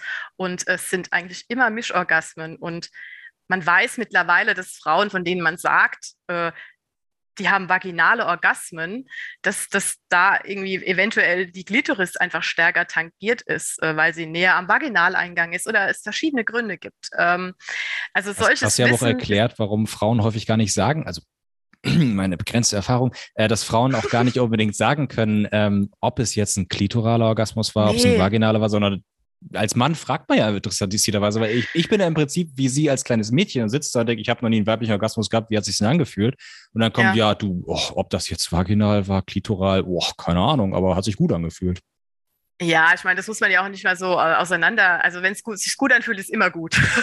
man muss es jetzt nicht so aufdröseln. Ähm, aber klar, wenn jetzt rein klitorales Klitora, Klitorisköpfchen, also die Klitorisperle, äh, mhm. die Spitze, äh, stimuliert wird, beispielsweise beim Oralsex, ähm, also dann ist es, eine, würde ich sagen, rein klitoraler Orgasmus. Aber in dem Moment, wo Penetration im Spiel ist, mhm. ja, ähm, ist es immer eine Mischform. Ähm, und solche Dinge sind einfach wichtig äh, für, für Frauen, aber generell für Menschen, für, für Männer auch. Ähm, weil ich glaube, dass wir, wenn es um die vertiefte Beschäftigung äh, mit Sexualität geht, ähm, eben noch gar nicht so viel wissen, so, sondern eben immer so ein bestimmtes Bild von richtigem Sex haben. Aber ja, was ist denn richtiger Sex? Also wenn, wenn er sie penetriert, ist es so. Also solch, ja. solche Dinge kann man ja auch in Frage stellen oder muss man eigentlich.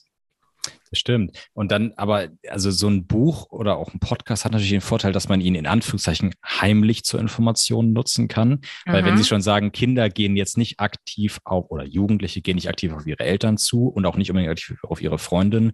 Und ich kann mir vorstellen, dass es jetzt auch nicht wahnsinnig produktiv ist, wenn die Eltern proaktiv auf ihre 14-jährige mhm. Tochter zugehen und sagen, Mensch, ich möchte mit dir erstmal über Sex reden. Lass uns mal eine Stunde hinsetzen. ähm, ist das ja auch ein schwieriges Thema. Man kann ja auch nicht jedem Kind sagen, pass auf, äh, du machst jetzt bitte eine Stunde Stunde beim Psychologen oder Pädagogen und äh, schüttest mal dein Herz aus und stellst alle Fragen, wie Sie schon gesagt haben, weil egal wer vor einem sitzt, man hat, es ist immer schambehaftet, es ist immer eigenes mhm. Halbwissen im Weg und deswegen äh, sind so wie neutral auch immer sie am Ende sind, aber sind solche Medien ja enorm wichtig, um sich in Anführungszeichen heimlich mit sich selber fortbilden zu können, ohne dass man jemandem diese Fragen stellen muss. Und diese Fragen stehen im Buch und dahinter stehen auch die Antworten direkt. Mehr oder weniger ist das, ist das so, das stimmt. Ich glaube auch, dass das äh, eine sehr positive Entwicklung ist. Also auch Podcast oder irgendwie YouTube. Es gibt jetzt auch sexual, super viel Sexualpädagogik auf YouTube so. Ähm, das sind äh, Medien, die die Jugendliche beziehen äh, oder Menschen generell. Äh, das ist total gut.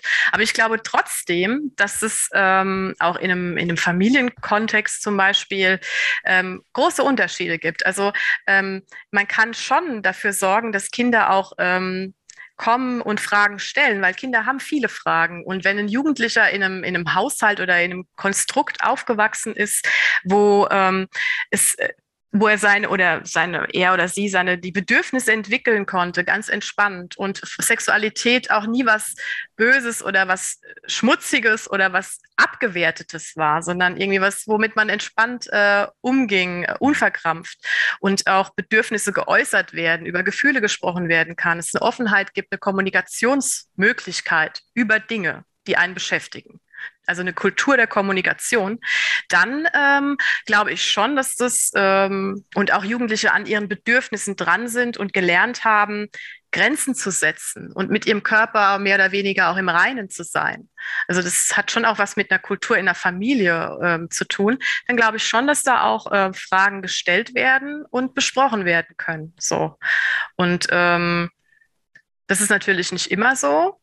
Ähm, und ich glaube, dass es zusätzlich auch gut ist, dass es äh, sexualpädagogische Angebote im weitesten Sinne gibt, so im Sinne von äh, Dr. Sommer, dass mhm. man ähm, Räume hat, wo man äh, über Sexualität sprechen kann, also in, in so einem Jugendhaus zum Beispiel, also wo mhm. es dieses Angebot gibt. Das gibt es natürlich nicht flächendeckend und überall, aber es ist sehr äh, wertvoll und gewinnbringend, wenn es das gibt. Ähm, weil, äh, ja, äh, Jugendliche natürlich, äh, ja, das ist ein riesen, riesen Entwicklungsschritte, die sie da machen. Plötzlich äh, verändert sich so viel in, in, in der Phase, also Pubertät, äh, körperlich mit einem selber. Und dann sieht man doch überall irgendwelche Dinge, die man nicht einordnen kann, vielleicht auch in Pornografie und so. Und wenn dann es irgendwie die Möglichkeit gibt, ähm, mal mit jemandem drüber, dem man vertraut, das hat ja auch immer viel mit Vertrauen zu tun, ja. ähm, ja, sich auszutauschen und zu fragen, wie ist es, ist es denn wirklich so, äh, dann ähm, ist es auf jeden Fall pädagogisch sehr wertvoll, grundsätzlich. Auf jeden Fall. Und Sie haben es ja auch gerade angedeutet, dass viele Eltern gerade bei kleinen Kindern das Thema noch tabuisieren und auf einmal dann ist es aber offizielles Thema im, in, in der Schule. Das ist dann halt einfach ein mhm. Riesen, oder auch klar im Befreundeskreis oder was auch immer. Das ist halt ein mhm. Riesenschritt. Und klar, es ist schwierig, das Thema selber früh anzugehen, aber indem man es nicht verschweigt, indem man offen über äh, Wünsche und über äh, mhm. diese Fakten einfach spricht, kann man natürlich einen natürlichen, natürlicheren Zugang belegen mhm. und dadurch aber auch erstmal im ersten Schritt verhindern, dass die Kinder schon mit unfassbarem Halbwissen starten, indem Kinder sich nicht selber, wie sie sagen, über Pornos oder ähnliches in Anführungszeichen bilden und dann erstmal das wieder aus dem Gehirn rausgekratzt bekommen müssen, dass das nicht normal mhm. ist, sondern dass man mhm. früh ansetzt, um halt gar nicht das Halbwissen aufkommen zu lassen. Ja, diese, also die Porno-Sache, das ist schon nochmal so eine, so eine eigene Sache, die können wir gerne jetzt auch nochmal besprechen. Also ich glaube schon, dass man das heute gar nicht verhindern kann, dass Jugendliche äh, mit Pornografie in Kontakt kommen. Vor allem Jungs gucken Pornos Klar. so. Ja. Und ähm, also problematisch wird es eigentlich. Ich bin jetzt gar nicht so äh, Kontraporno im Sinne von, dass ich sage, das muss jetzt irgendwie weg und verboten werden für Jugendliche, sondern mhm. ich glaube eher, dass, äh, dass es was ist, was Teil dieser Welt ist und was man nicht äh, verhindern kann und auch nicht muss.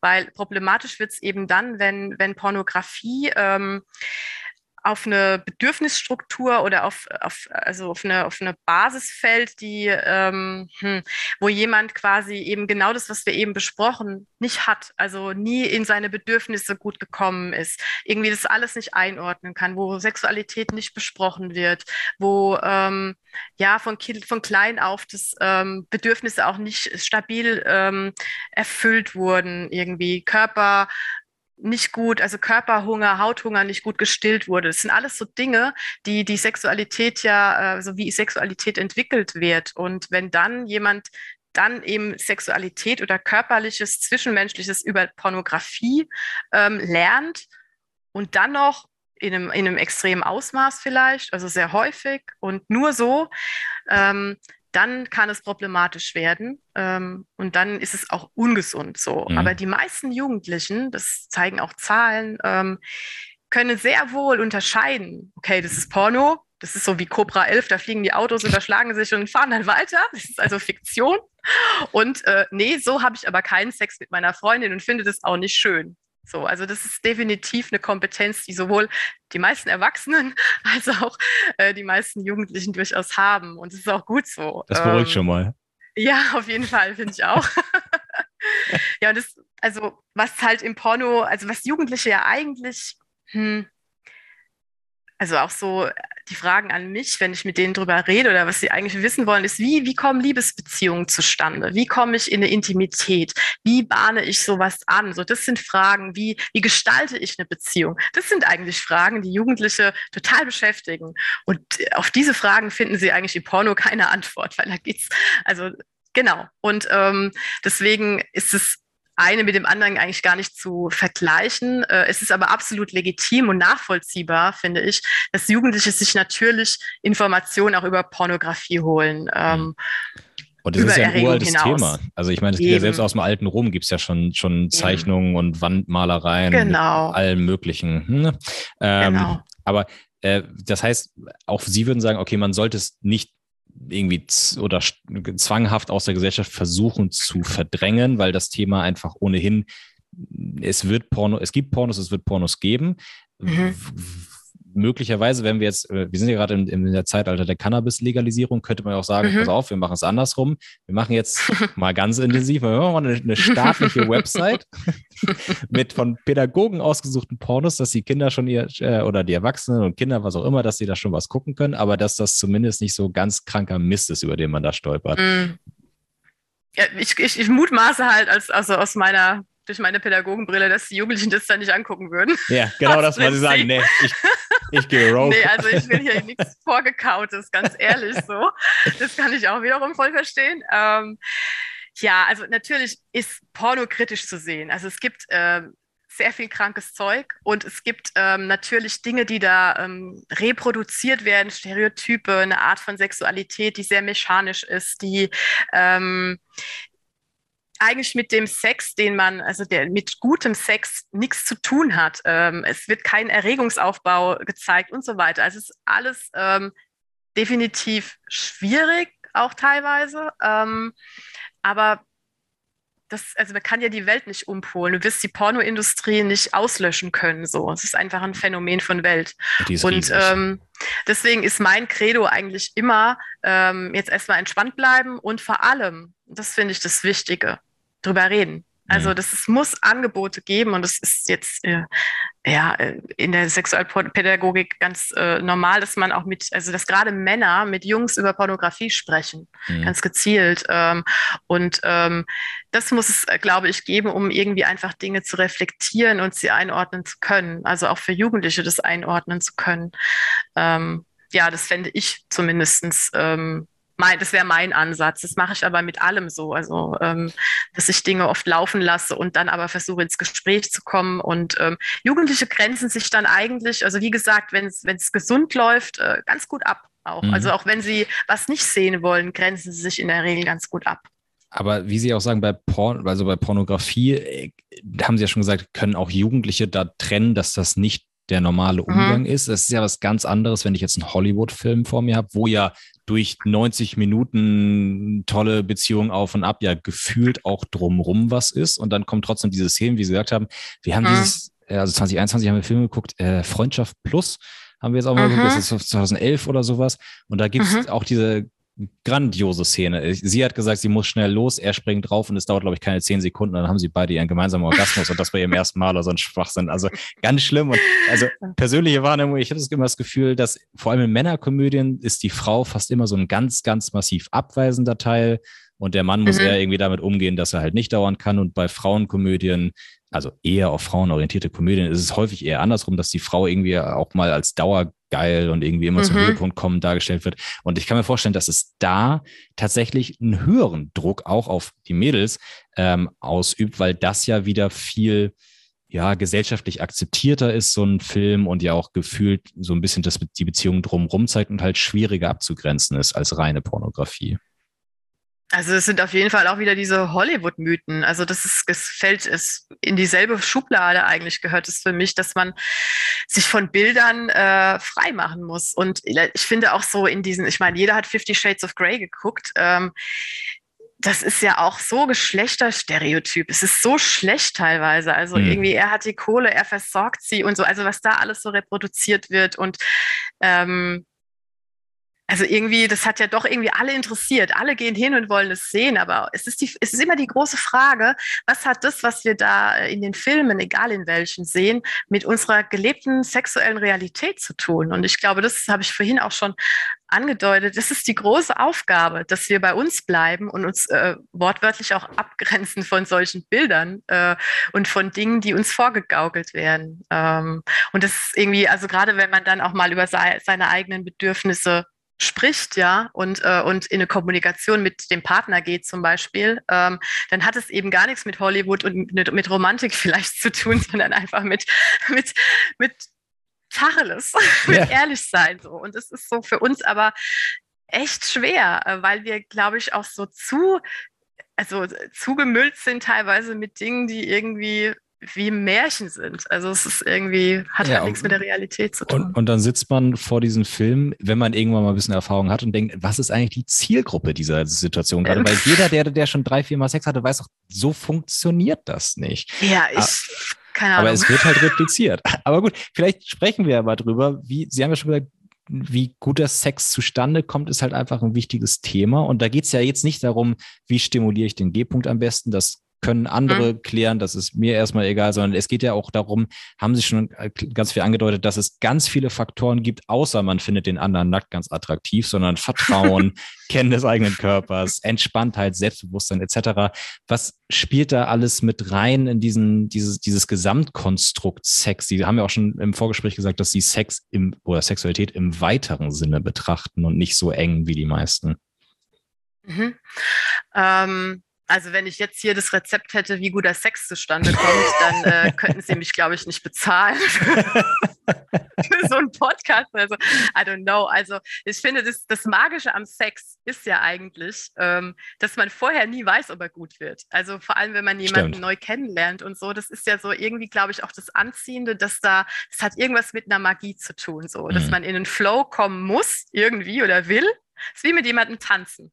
Also mit dem einen Menschen kann man super gut Paartanz jetzt äh, und mit dem anderen äh, funktioniert es halt leider irgendwie nicht, weil er irgendwie andere Schritte tanzt oder irgendwie was anderes möchte, irgendwie ein anderes Tempo will, was auch immer. Also ich vergleiche das oft mit Tanz und ich finde, das, das Tolle äh, an Sexualität oder an Sex ist halt, dass man irgendwie das vorher irgendwie nicht weiß. Mm, aber ich glaube schon, und dass es kein, kein wirklich ultimatives Rezept gibt. Die Dinge, die Sie gerade angerissen haben, von Vertrauen über Selbstbewusstsein und Körper kennen, Wissen über sich, was brauche ich, wie funktioniere ich, das ist natürlich alles äh, zuträglich für, für erfüllenden Sex oder tollen Sex. Ähm, aber letztlich ähm, muss es jeder Mensch mit dem anderen finden. Und mhm ich glaube schon, dass man, also das ist meine persönliche Erfahrung, dass man das äh, mit jemandem besser findet, wenn man öfters mit der gleichen Person Sex hat. Also mir hat mal jemand vor kurzem gesagt, ähm, dass es das Attribut gut im Bett ja eigentlich gar nicht gibt. Also in, in, in, einigen Köpfen gibt es das womöglich und vielleicht auch bei manchen Showbies, die denken, ja, ich bin der absolute Macher im Bett so. Aber letztlich ist es doch was, was immer nur zwischen zwei Menschen äh, entstehen kann. Und mit dem einen funktioniert es wunderbar und mit der anderen Person ist es vielleicht dann doch nicht mehr so. Und dann ist man plötzlich nicht mehr gut im Bett. Also ich mhm. glaube auch, dass es das nicht gibt, sondern ich glaube eher, dass, also ich glaube auch, dass uns diese Denke nichts bringt, sondern ich glaube eher, dass man, dass es darum geht, dass man was gemeinsam entwickelt.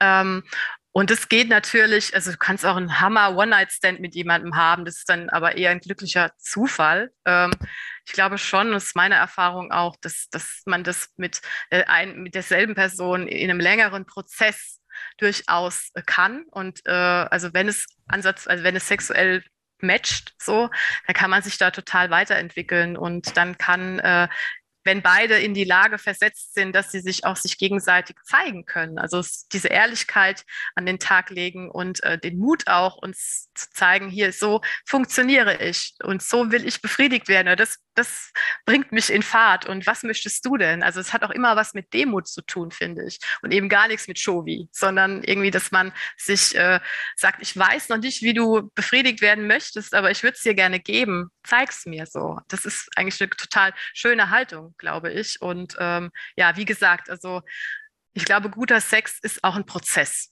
Mhm gemeinsamer Lernprozess. Das heißt, man muss viel drüber Fall, reden. Ja. Man muss, man ja, muss genau. sich selber im kleinen Käm äh, stillen Kämmerchen seine eigenen Gedanken machen. Man muss halt auch in der Partnerschaft enorm viel drüber reden.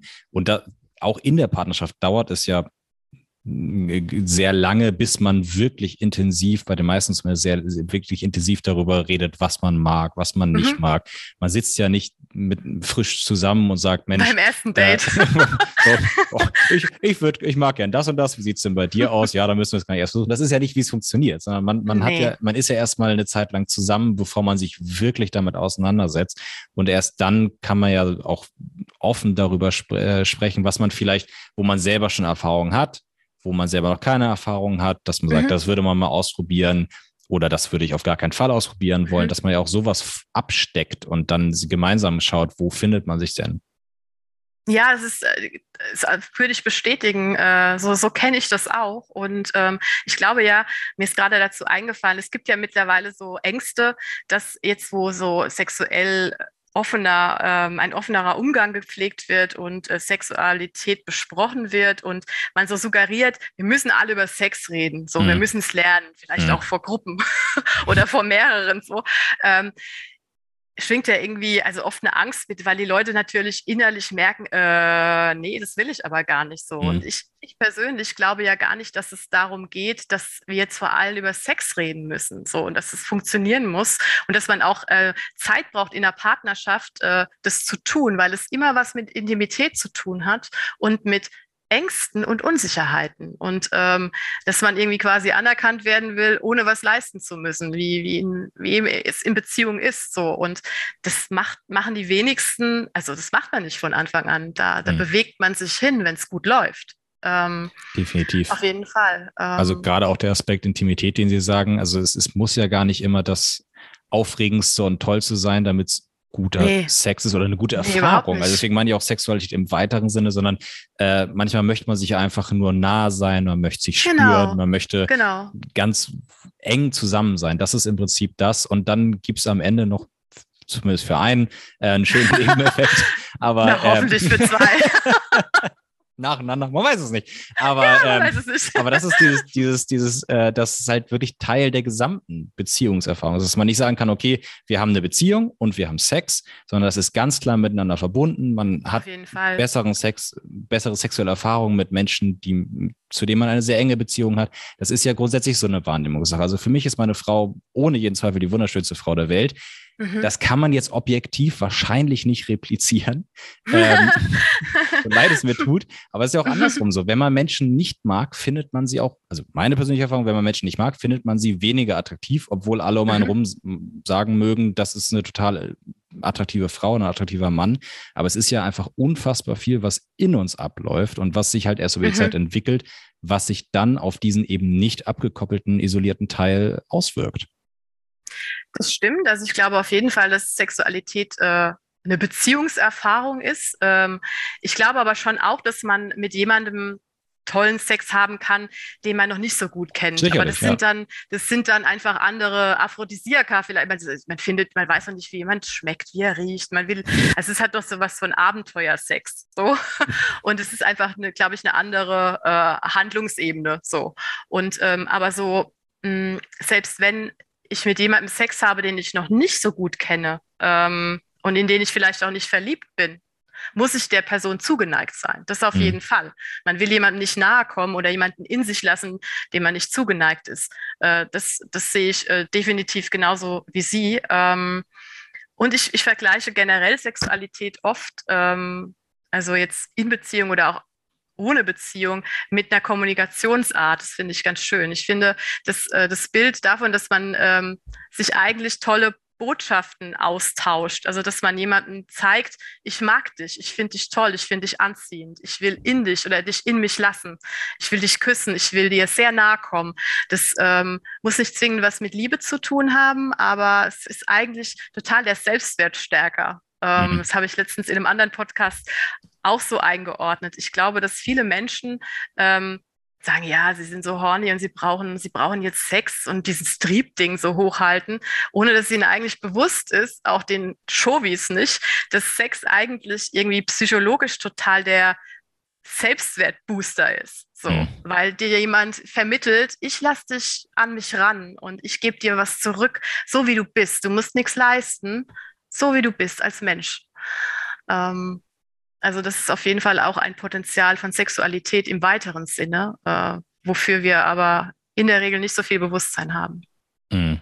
Dann würde ich jetzt gerne auf Ihren Beruf selbst zu sprechen kommen, mhm. im Sinne von Sexualpädagogik. Was von all dem, was wir gerade angesprochen haben, ist da ein präsentes Thema? Vorweg aber haben Sie schon gesagt, äh, ganz äh, am Anfang äh, haben Sie, glaube ich, in der, Ihrer allerersten E-Mail geschrieben, ich bin Sexualpädagogin, keine Sexualtherapeutin. Ich höre daraus, dass das ab und zu zu Verwechslungen führt. Ist das der Fall? Ja, also ich glaube, das wird da so in, in einen Topf geworfen. Ähm, also SexualpädagogInnen ähm, machen natürlich sexuelle Bildung, also das, was ich auch im, im Buch gemacht habe, äh, also oder gehen jetzt auch in Schulklassen oder arbeiten mit Jugendlichen oder machen Elternabende.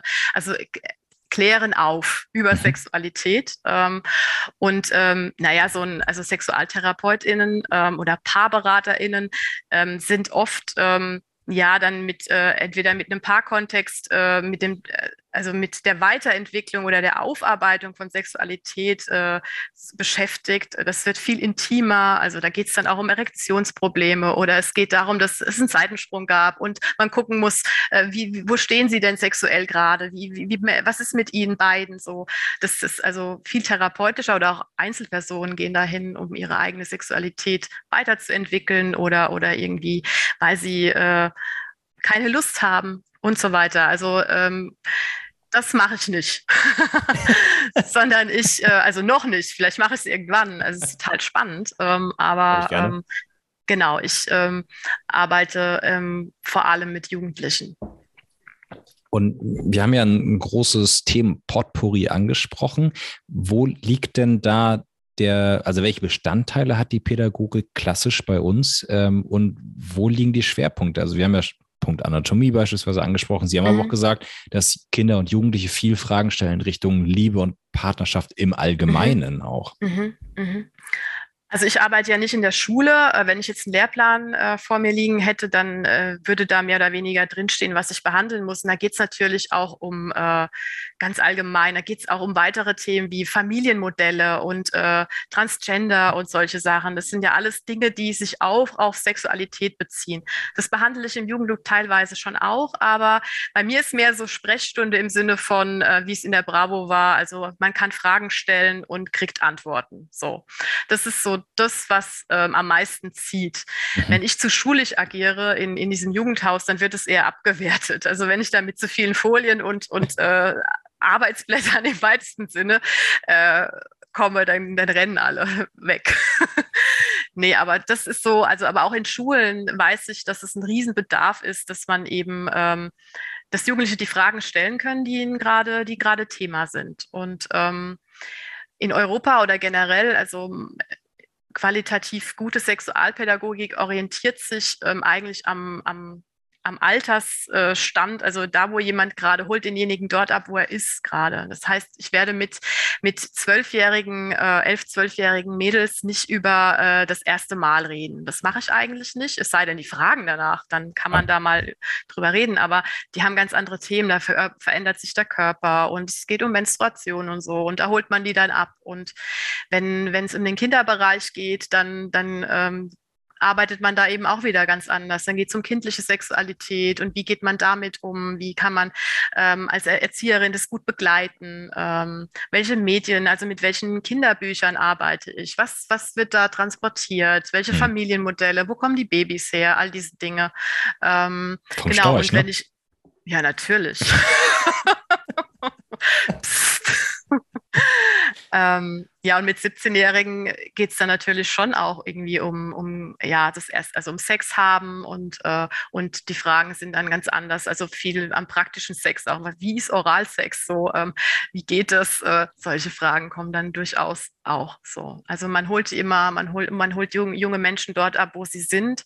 Ähm, ich sage das, weil es gibt oft dieses, äh, ja, die Angst der Frühsexualisierung oder mhm. dass irgendwie zu viel thematisiert wird. Und dass man Jugendliche mit Dingen konfrontiert, passiert, die irgendwie jetzt gar nicht altersangemessen sind oder überhaupt viel zu viel sind. Und vielleicht ja, dann oder, oder in, Ungar, in Ungarn die Behauptung, wir dürfen gar nicht über Schwule reden, weil sonst kommen die Kinder auf die Idee, das mal nachzumachen oder so ein Quatsch. Ne? Genau, ne? so mhm. es aus, genau. Und das gibt es aber schon auch in unserer Welt, hier mhm. in, in, Deutschland. Also mhm. es gibt natürlich ähm, heute sehr viel nebeneinander. Es gibt sehr liberale Menschen, die ähm, sich sehr pro sexuelle Bildung sind. Und es gibt natürlich auch Menschen, die eher konservativ ausgerichtet sind und gar nicht wollen, dass ihre Kinder irgendwie ja, da jetzt irgendwie zu viel lernen. also da muss man in, in, dieser Spannweite bewegt man sich. Ähm, aber zum Beispiel in, es gibt einen hessischen äh, Lehrplan zur Sexualerziehung aus dem Jahr 2016. Ähm, da steht drin, dass sexuelle Bildung verbindlich ist. Also es ist ja auch ein Auftrag von Schule und äh, dass Eltern in Kenntnis gesetzt werden und es durchaus auch Elternabende dazu gibt und man einfach sie ins Boot holt oder informiert. Aber dass es verpflichtend ist für, für die Jugendlichen oder für die SchülerInnen, dann da auch teilzunehmen. Also man kann ja. seinem Kind, also man kann nicht verbieten, dass es irgendwie sexuelle Bildung genießt, ähm, was ja gerade auch im, Entschuldigung, was ja auch gerade im, im, bei gewissen religiösen, ähm, mhm. religiös erzogenen Kindern wahrscheinlich ein Thema ist, wie damals gab es ja vor zehn Jahren oder das war diese oder 15 Jahren diese Riesendebatte, ob äh, äh, Kinder am, Sch am Schwimmunterricht teilnehmen müssen. Mhm. Das war ja genau. genau. das Thema auch, wo das dann auch, genau. glaube ich, am Ende hieß, ja, ist Pflicht, das muss, es ist ja. Deutschland und hier muss geschwommen werden. So. Im Badeanzug, ja, ja, so ist es. Ähm, genau. Und äh, so ist es mit der, also das ist auch gut so, dass es so ist. Es ist ja. nicht in jedem Land so äh, auf dieser Welt. Ähm, genau. Und äh, ich weiß aber, also dass es im deutschsprachigen Raum, ich weiß auch, dass es in gute Konzepte in Österreich und der Schweiz gibt und so. Wie die dann umgesetzt werden, das ist nochmal was anderes. Ähm, also ich glaube, dass da auch Luft nach oben ist, weil Institutionen ähm, sich teilweise auch überfordern. Ähm, ich meine damit, dass ich eher dafür bin, dass beispielsweise ähm, ganz gezielt auch Gelder zur Verfügung gestellt werden, damit Sexualpädagogin oder externe Leute in Schulen gehen und genau diese Fragen, die so die gefährlichen Fragen oder die mhm. delikaten Fragen, sage ich, ähm, beantwortet werden, weil es natürlich auch eine Lehrkraft, die dazu überhaupt nicht befähigt ist. Also in, in der Ausbildung von Lehrkräften taucht sexuelle Bildung und Sexualität äh, nicht auf. Bis da jetzt. tauchen ja nicht mal Kinder auf, wenn wir ehrlich sind. Fünf Jahre lang kommen da keine Kinder vor. Und dann ist man im Ref. Shit. Habe ich auch mal studiert. Also ich weiß, wie es ist. ähm, ja, genau. Und deswegen ähm, es gibt gute Konzepte, es gibt gute Ansätze und es ist super. Ähm, an der Umsetzung können wir auch hier in Deutschland, äh, glaube ich, noch arbeiten und die natürlich verbessern. Ja. Rutschen Sie dann auch manchmal in die Position? Also Sie haben beispielsweise das Beispiel gebracht mit, äh, dass, dass äh, Mädchen Sie fragen, wie Oralsex funktioniert. Rutschen Sie auch manchmal in die Situation, dass die Frage kommt, muss ich das denn? Dass die Frage kommt, äh, äh mein Freund möchte Oralsex, muss ich mhm. das oder kann ich Nein sagen? Oder kommt das bei Ihnen nicht vor und das ist dann wirklich, das Doch, muss das der Therapeut machen? Nee, das muss der Therapeut nicht machen. Nee, also es geht ja ganz oft um Grenzen. Es ja. geht, also gerade, das ist genau mein Metier eigentlich, dass man äh, mit Jugendlichen äh, auch Grenzen, eigene Grenzen und Bedürfnisse bespricht und äh, dass man äh, natürlich Mädels da auch begleitet und sagt, wenn du was nicht möchtest, und es dir zu viel ist, dann, dann solltest du das auch nicht tun, dann musst du das nicht. Also Nötigung verhindern. Mhm. Und ich, ich, ich bin ja genau äh, der Meinung, dass das, es wird immer so, also wenn das Kind in Brunnen gefallen ist oder irgendwie es dann sexuelle Übergriffe gibt oder irgendwie die Schwangerschaftszahlen im Teenie-Bereich dann vermeintlich hochgehen, ähm, dann wird Alarm gerufen und dann müssen die Sexualpädagogien kommen und das Feuer löschen. Und letztlich ist mein Credo eigentlich die beste Prävention egal ob es jetzt um sexuelle Übergriffe geht oder um ungewollte Schwangerschaften oder was auch immer, ist eigentlich sexuelle Bildung und Auseinandersetzung ja. und Bewusstsein vorab. Also ja. das ist das, was uns alle am, am meisten schützt und auch unsere Kinder am meisten schützt. Weil wenn eine weibliche Jugendliche eindeutig Nein sagen kann, und zwar in einer Tonlage, die klar ist, dann äh, wird sie äh, auch von einem Übergriff eher ähm, also gefeit sein, weil es gibt dieses Uneindeutige. Mädchen wollen geliebt werden oder wollen toll gefunden werden und lassen sich dann eher auch mal, also ja. da gibt es auch Zahlen zu, ähm, äh, ja, ja sagen, aber nein meinen. So. Ähm, also solche Dinge, die werden gerade in so pädagogischen Settings geübt und auch besprochen und bewusst gemacht, ja.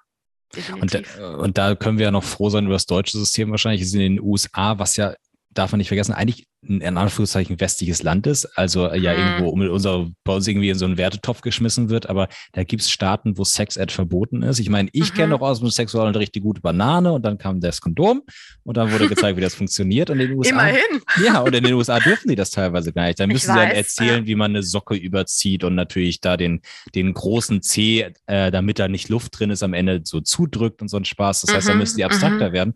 Je abstrakter es ist, aber desto schwerer ist das ja dann wirklich faktisch ja zu, zu verstehen und aber auch selber zu lernen für die Kinder. Das heißt, das ist ja wirklich ein, wie Sie sagen, ein, ein hart umkämpftes Thema, wahrscheinlich zwischen Konservativen und, und eher mhm. Liberalen, wie auch immer die man die benennen möchte. Ähm, haben Sie denn da persönlich schon übertrieben formuliert vielleicht Anfeindungen erlebt, dass Eltern gesagt haben, das darfst du nicht oder auch Kinder, die gesagt haben, ich, ich, äh, na gut, bei Ihnen ist es ja eine freiwillige Veranstaltung, aber es ist trotzdem, dass Sie da schon dem begegnet sind, dass Menschen gesagt haben, das, was du da machst, solltest du nicht machen? Also ähm, bis jetzt nicht, glücklicherweise. Aber ich habe auch Rückendeckung von meinem Träger. Also ich habe das vorher rückgekoppelt und abgesprochen. Mhm. Ähm, und äh, also es ist eher wahrscheinlich, dass das auch mal passieren kann. Das Gute ist bei mir, ähm, ich bin, äh, naja, nicht im luftleeren Raum, aber in der offenen Jugendarbeit hat man äh, mehr Freiheiten jetzt als beispielsweise in der Schule. Mhm. Wenn ich in der Schule irgendwie äh, eine Einheit mache, dann muss das natürlich rückgekoppelt werden oder werden Eltern in der Regel ähm, informiert darüber. Die Jugendarbeit hat so eine Kultur, dass man, also dass die Eltern auch oft ganz bewusst mal raus sind und dass es der Raum für die Jugendlichen ist. Und also es, es gibt auf jeden Fall, äh, gab schon Feedback, dass Mädels mir erzählt haben, dass sie total, es total toll fanden, dass wir jetzt Sachen hier besprochen haben, äh, mit dem sie nie, über die mit, sie mit niemandem reden können, aber dass sie das zu Hause auch nicht erzählen, dass sie ja. das besprochen haben, auch aus Intimsphäre wünschen und so. Und auch ab, es geht um Ablösung. So. Und deswegen, bis jetzt hatte ich das noch nicht, aber ich würde jetzt nicht die Hand dafür ins Feuer legen, dass das nicht passiert. Äh, definitiv. Ähm, haben Sie denn bei Aber Ihrer Job, Jobwahl damals Gegenwind bekommen von irgendeiner Seite? Oder äh, haben Sie gesagt, äh, irgendwann, wann auch immer der Punkt bei Ihnen war, auch eine spannende Frage, wie Sie dazu gekommen sind, aber dass Sie sagen, ähm, so, ich werde jetzt Sexualpädagogin und dass Sie da irgendwelches negatives Feedback gehört haben? Oder war das Feedback eher, Mensch, toll, gut, eine gute Sache? Es gab so, also es gab eigentlich nur eher Positives. Ähm, ich, es, ich, es, gab manchmal die Frage, äh, wie jetzt Sexualpädagogik, ja, was macht ihr denn da? Redet ihr über Stellungen? Also so voll, oh. so voll naiv. Äh, Wo man denkt, du brauchst sie, die Sexualpädagogik, richtige Zielgruppe. Ja, also das ist schon manchmal so, oder ganz punktuell aufgeploppt, so, äh, wozu braucht man denn jetzt, also heute gibt es ja irgendwie echt für jeden Scheiß Tutorials, so im Sinne von, braucht es jetzt auch noch sowas. Das gab es schon, ähm, aber unterm Strich eigentlich eher also positives Feedback. Und ich habe auch, ich arbeite für einen katholischen Träger und habe auch da sehr äh, positive Verstärkung bekommen. Also man soll es nicht glauben, aber auch dort ähm, sind die Dinge im Umbruch. Ähm, das heißt, Sie dürfen auch bei einem katholischen Träger über Verhütung sprechen? Ja, das darf ich. Äh, ich bin Ob sogar, das dem Papst so gefällt. ja, wir rollen die Sache von hinten auf. ja, Sehr auf jeden Fall. Also es, es ist, äh, es ist eher positiv gewesen. Ähm, ja. Sehr schön. Ja, Sie haben das Thema LehrerInnen eben schon angesprochen und da sind ja so mal diese Bio-LehrerInnen, die halt mhm. äh, ja sich eigentlich wahrscheinlich mehr so für die, ja, sie, die das nicht wählen, weil sie später Sexualunterricht geben wollen, mhm, sondern ja. weil sie sich für den menschlichen Körper interessieren, für Pflanzen, für Tiere, was auch mhm. immer. Ähm, haben Sie denn als Sexualpädagogin trotzdem viel Austausch mit der Lehrerschaft, dass Sie da Erfahrungen haben, ob denn die LehrerInnen das Thema gerne behandeln oder ob das so ein, so ein heißes Thema ist, was man irgendwie immer rumschiebt und möglichst dem, dem der, der jüngsten Kollegin mitgibt, damit die das äh, abarbeiten muss? Hm, ich glaube, es ist ganz unterschiedlich von, von Mensch zu Mensch, von Klar. Lehrermensch zu Lehrermensch. Ähm, also mein, mein persönlicher Eindruck ist schon so ein bisschen, ähm, ja, es wird behandelt, Also auch weil es im Lehrplan steht, aber ja, nicht so tief. Also mhm. man, man orientiert sich so ein bisschen an dem, was im Buch ist und haben wir vorhin ja drüber gesprochen, es bleibt sehr an der Oberfläche und diese, die schwierigen Themen, ähm, also wie Lust zum Beispiel, egal ob jetzt männliche oder weibliche, ähm, die ploppen eigentlich nicht auf, die werden nicht behandelt. Ähm, ich glaube, ich kann es aber total nachvollziehen, weil ähm, also ich bin auch der Meinung, dass das äh, Lehrer nicht machen müssen, sondern ich glaube, dass äh, sie äh, die Möglichkeit haben sollten, wenn man sexuelle Bildung wirklich ernst nimmt, externe Menschen dazu zu holen, die dann auch mal kommen, eine Projektwoche machen, Dinge besprechen und dann aber auch ganz bewusst wieder gehen in eine mhm. Distanz. Sowohl, also ich, ich finde auch aus, aus Perspektive der SchülerInnen ist es ja, wer will denn jetzt von seinem Bio- und auch Mathelehrer erklärt bekommen, wie die Klitoris funktioniert? Also ist es, absolut. Will, will, will das jeder, ähm, sondern es ist doch irgendwie vielleicht für alle besser, wenn äh, und es auch geschlechtsspezifisch passiert. Das heißt, ähm, also ich arbeite auch mit Mädchengruppen und mit Jungsgruppen äh, und ich weiß, dass, äh, also in der Jugendarbeit. Immer getrennt das, oder auch mal gemeinsam? Nee, also ich mache viel mit Mädchen. Ich mache wenig mit den Jungs. Ich mhm. mache mit den Jungs diese allgemeinen Settings, wo Fragen gestellt werden können. Aber da müssen dann die männlichen Beispiel, Kollegen ran bei den Jungs? Ja, also ich habe jetzt keinen männlichen Sexualpädagogenkollegen im Jugendclub, aber ich weiß natürlich von anderen KollegInnen, also aus der Sexualpädagogik, dass es gibt zum Beispiel eine Methode, die heißt Peniskneten. Klingt crazy, ja, und zwar macht man da, baut man mit, äh, mit, mit Knete den Penis nach. Und das mhm. machen Männer mit Jungs. Und da geht es um die Anatomie des Penis. Das, mhm. das jugendliche Lernen, wie der aufgebaut ist, ähm, was da alles dranhängt. Ähm, dann werden Sachen wie Krampfadern an den Hoden besprochen, was das bedeuten kann, dass man unfruchtbar von wird und so weiter. Also solche Dinge macht, es macht Sinn, dass das ein Mann mit Jungs macht.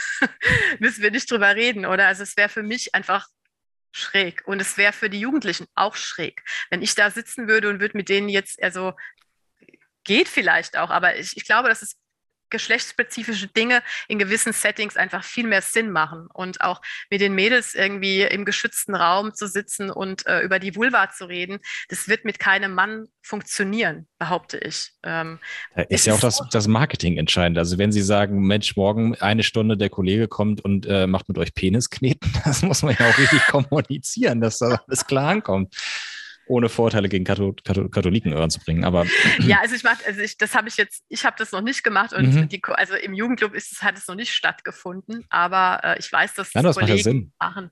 Ja, es macht total Sinn äh, und es macht auch Sinn, das in, quasi in geschützten Räumen zu machen. Das wollte ich damit sagen. Und ähm, sowas müsste Schule eigentlich auch auf dem Radar haben. So, also oder, oder muss ich eben externe Leute holen, die das im Tandem machen und dann eben wieder rausgehen. So.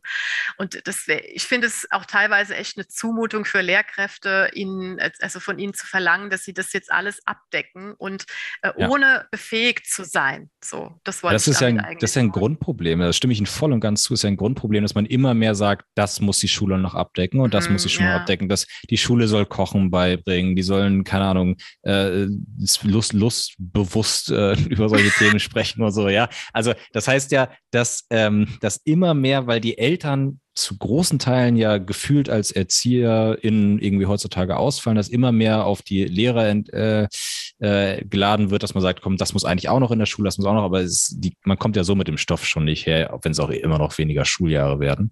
Ähm, ja. Aber deswegen finde ich auch den Punkt so wichtig, den Sie gesagt haben, diese dieses Externe, das, dieses Distanz mhm. danach auch wieder herstellen, mhm. weil ich kann mich noch mhm. erinnern, neunte Klasse, Sexualunterricht und unsere Lehrerin hat dann ähm, äh, auch, äh, die Jungs und die Mädels waren dann getrennt für eine Stunde, mhm. weil die sind dann abwechselnd zu diesem, ich fällt mir gerade der Name nicht ein, aber auch zu so einem, zu so einem Verein, wo es dann, das war in mhm. Lüneburg und dann ist man hingegangen und hat dann halt da mhm in getrennten Geschlechtergruppen seine Fragen stellen dürfen. Und in der Zwischenzeit waren die anderen im Unterricht und haben der Lehrerin ihre Fragen stellen dürfen. Und sie hat uns danach berichtet, als sie mit den Mädels da eine Stunde hatte, musste sie nach einer Stunde schon sagen, so jetzt ist aber auch gut, wir müssen Schluss machen. Und wir Jungs haben kaum Fragen gestellt, weil das halt mhm. super weird war dann in der neunten ja, Klasse. Genau. das war eine junge Lehrerin, der solche Fragen zu stellen.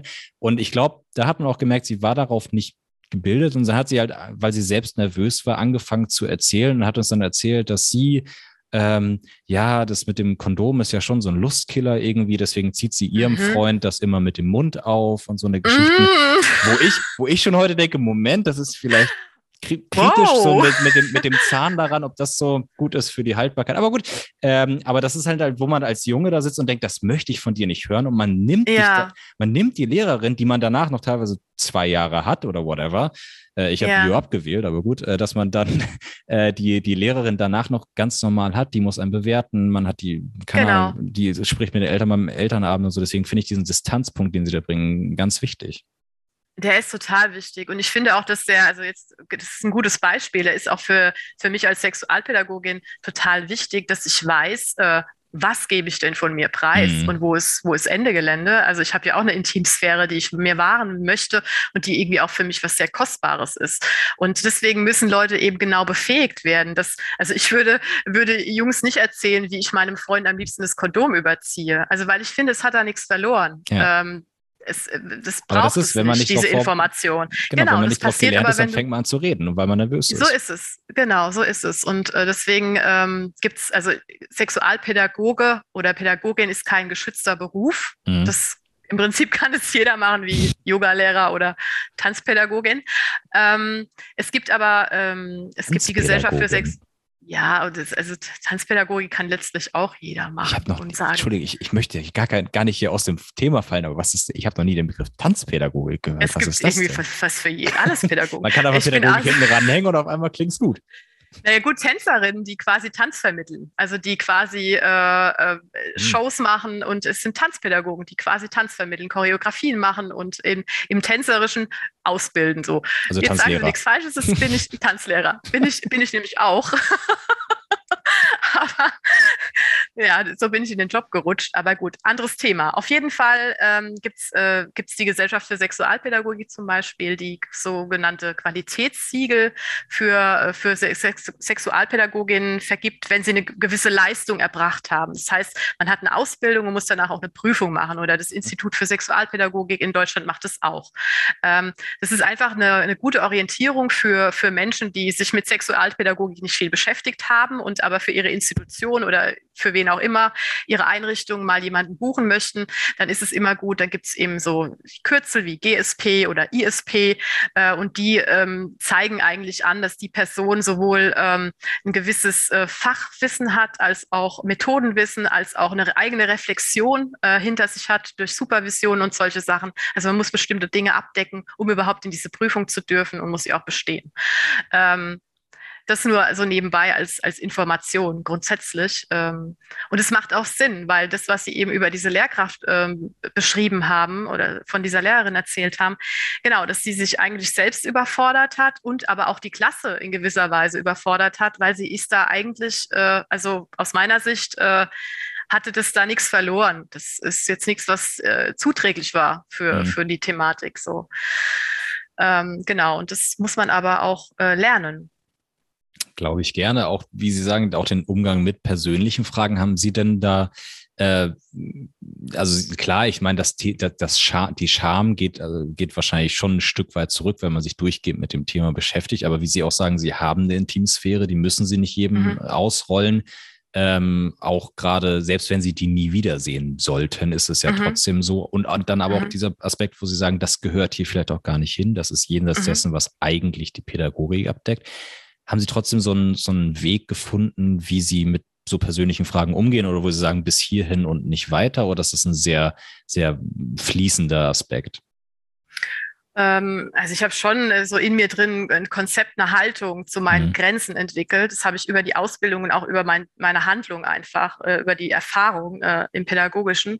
Das schon, ganz lustig. Ich sage eigentlich irgendwie immer, vor allem wenn ich mit Jungs da sitze und ich merke, okay, es geht jetzt in die, also das Thema ploppt manchmal auf und dann greife ich es auf und dann reden wir drüber. Und dann sage ich oft, also ich habe so eine, eine Box, die heißt die rote Box, die heißt so, weil ich die irgendwann mal mit einer Mädchengruppe gebastelt habe und mhm. da kann man Briefe reinwerfen anonym und die werden dann beantwortet. So. Und bevor ich diese Methode mache, ähm, also ich bespreche das, wollen wir das machen und dann wenn die Mehrheit dafür ist oder diejenigen, die nicht mitmachen wollen, gehen dann. Also man kann auch immer rausgehen. Ist auch wichtig. Ähm, also wir machen das jetzt und dann sage ich eigentlich vorher immer, okay, ich beantworte keine Fragen, die nur um mich kreisen. Wir mhm. halten das allgemein. So. Und dann kommen ganz oft Fragen zu mir, weil es irgendwie, es passiert einfach. Also ja. das ist die Erfahrung. Man kann es tausendmal sagen vorher. Jugendliche sind einfach, ich bin ja da auch in einer Beziehungsebene mit denen. Ich bin da Pädagogin, die interessieren sich natürlich ähm, auch konkret für, für Mainz. Ähm, das heißt, ich habe da eigentlich eine harte Schule genossen im Jugendclub, weil ich da auch immer bin. Das heißt, ich bin eben nicht extern und gehe wieder, sondern äh, ich muss da sehr wach sein und mhm. ich mache auch nicht die ganze Zeit äh, wochenlang sexualpädagogische Einheiten, sondern ich mache mal was und dann gehe ich wieder auf Abstand, weil sich das einfach bewährt hat. Ja. Ähm, ich muss dennoch oft situativ handeln, also weil Jugendliche, und das schätze ich eigentlich sehr an den Jugendlichen, mit denen ich arbeite, die sind einfach so voll auf die Zwölf. Noch die, ehrlich. Ja, voll. Die eiern nicht rum, die fragen, hast du masturbiert? also die, da gibt es irgendwie, also wenn es eine gewisse, wenn die, wenn die äh, wenn die Vibes stimmen und man sich gegenseitig vertraut, dann werden Fragen ge gestellt und dann wird Tacheles geredet. So. Und das ist eigentlich gut. Und dann braucht man ein Konzept. So, dann muss man einfach wissen, wie, wie gehe ich jetzt damit um.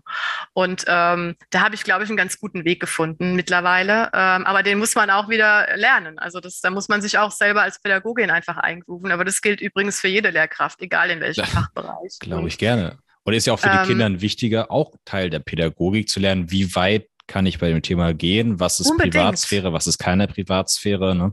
Genau, das ist der heimliche Lehrplan. Es geht ganz arg um Intimsphäre auch. Also ich gehe auch auf diese Metaebene und spreche dann äh, wirklich über Intimsphäre und Grenzen und spiegel das auch, damit sie ein Gefühl dafür bekommen. Also das ist so ein bisschen Lernen am Modell Simone. Ähm, was, was geht denn? Was kann man denn machen und was nicht? Und was ist denn zu viel? Was ist übergriffig und was ist frech? Also all diese Dinge, das ist ja äh, mein tägliches äh, Geschäft. Das ist Pädagogik live so. Und ähm, im, im, Zusammenhang mit Sexualität muss man da natürlich auch Lust drauf haben. Also SexualpädagogInnen, die haben, also man wird, wenn man total verklemmt ist oder ein riesen negatives Thema mit Sexualität hat, dann wird man wahrscheinlich sich nicht, dazu entscheiden, Sexualpädagogik zu machen und sich diesen Settings, diesen, diesen Situationen zu stellen. Also man braucht da schon auch eine gewisse Offenheit, glaube ich.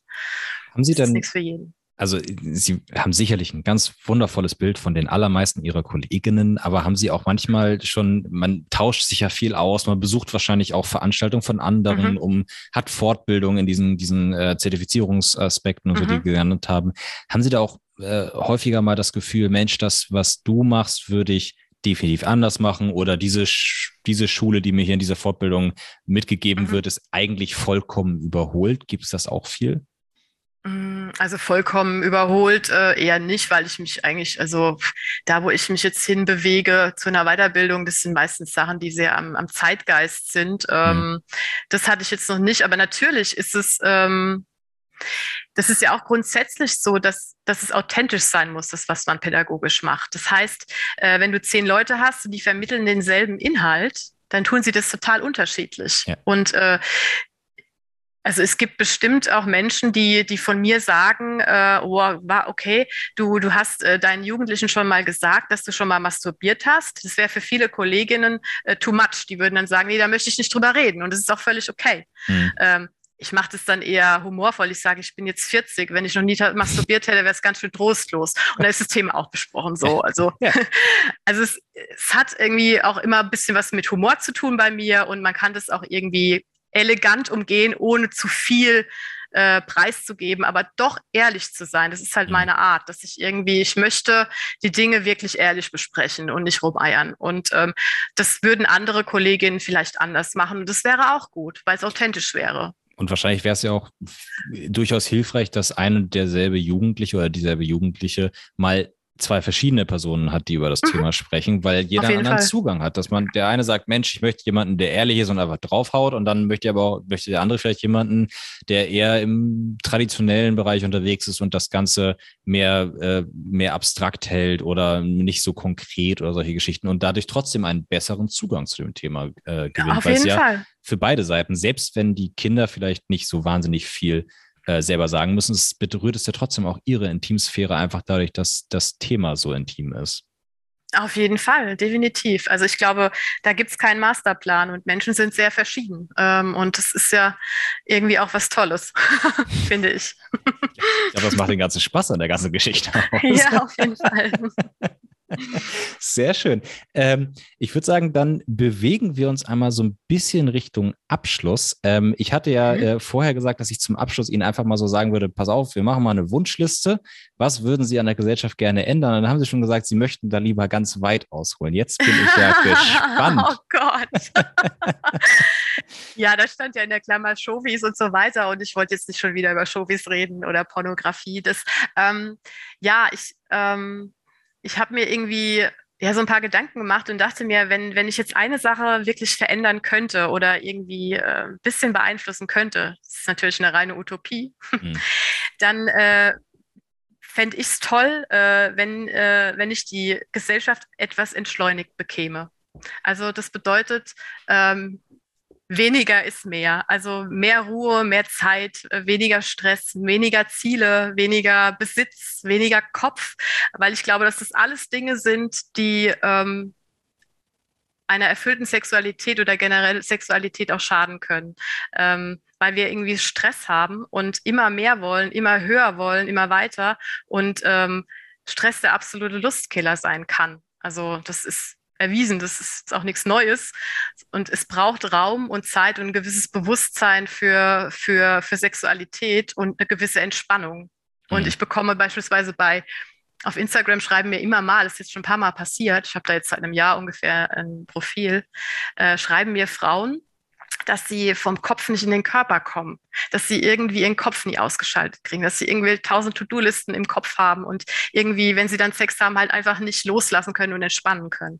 Und ich glaube, das ist echt so ein Übel, woran wir alle zu strugglen haben, ich auch, dass wir so überfrachtet sind und ähm, dass irgendwie wir auch sehr verkopft sind, dass wir mh, mm, also ich glaube, dass der Kopf irgendwie einer unserer wahren, in Anführungszeichen, Helden ist und wir den Körper oft vergessen und ähm, aufpassen müssen, dass wir auch es nicht verlernen, dass wir irgendwie in den Körper kommen. Und ich glaube, dass viele Menschen das auch in, indirekt schon spüren und dann machen sie auch autogenes Training oder Achtsamkeitsübungen oder gehen ins Yoga-Studio, weil sie dieses innere Bedürfnis haben, äh, mein Körper ist doch auch noch Teil von mir und er ist so angespannt und ich will ihn aber entspannt haben und so. Und das sind so Themen, ähm, die wir irgendwie spüren, aber trotzdem sind wir in unserem Way to go, also mhm. in unserem ja, schnelllebigen Zeitalter, wo so vieles geht und immer mehr gehen muss, so leistungsorientiert. Ähm, ja, und leistungsorientiert, wie Sie sagen, selbst bis in den sexuellen Bereich, dass man sagt, ich muss die, ja, die, die genau. und die Orgasmussorten muss ich noch durchprobieren ja, genau, ich, muss, genau. äh, ich muss ein erfülltes Sexleben haben, aber auch äh, jung heiraten, Kinder kriegen, etc.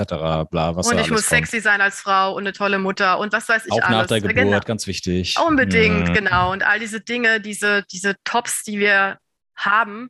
Ähm, naja, und das würde ich gerne, also irgendwie eigentlich zurück, zurückrudern ein Stück zurückrudern, äh, nicht jetzt in die Hippie-Zeit, aber ja, schon so ein bisschen diesen, diesen Hippie-Lifestyle wieder. Das, das, ähm, dass man, also auch mich so ein bisschen entfernen von diesem Verkopften, äh, dass, ähm, dass der Körper was total Wertvolles ist und dass wir den oft vergessen. Also es ist nicht unser wahrer Held, es ist so was Triviales, Körperlichkeit. Mhm.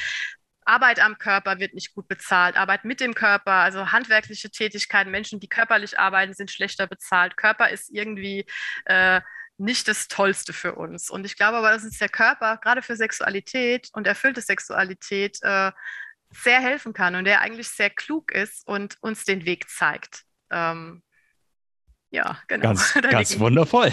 Das ist, aber auch, wie Sie sagen, dieses, dieses Natürlichere. Also äh, auch, ich, ich sag mal so, ich bin, ich bin passionierter Saunagänger. Ähm, mhm. Und da sieht man nun mal andere nackte Körper beiden mhm. Geschlechtes oder wie viele auch immer man da sieht. Und ähm, das ist ich sag mal so, ich war zeitlebens Fußballspieler. Ich habe mit, mhm. keine Ahnung, mit drei, glaube ich, angefangen und ab da war ich ein, ein bis zweimal die Woche, teilweise dreimal die Woche mit mhm. äh, 15 äh, nackten Jungs in der Dusche. Und dann hat man einen relativ guten Zugang dazu, zumindest mit dem eigenen Geschlecht. Ähm, und äh, ich bestes Beispiel, wir, wir wohnen ja sehr strandnah hier glücklicherweise mhm. und der leerste Bereich am ganzen Strand ist nun mal der FKK-Bereich. Das heißt, mhm. ich gehe gerne an den FKK-Bereich, weil einfach viel leerer ist und die Leute sind entspannter. Und ja, ähm, wenn man dann, dann Menschen in meinem Alter sagt, Mensch, äh, ich gehe am liebsten an den FKK-Bereich, ohne dass man sagt, komm doch mit, sondern einfach nur, ich gehe mhm. gerne an den FKK-Bereich, weil es schön leer ist, ist es einfach so, ja, aber ist das nicht total weird, dass die dich sehen und du die siehst? Und das ist mhm. dieses, extrem verkrampft ist. Es ist ganz viel genau, Thema, ja. aber es ist ultra verkrampft und ultra unnatürlich, dass man sagt, fremde Körper und der, auch der eigene Körper sind eigentlich etwas, etwas Tabuisiertes Natürlich, und etwas total ja. Ungewohntes.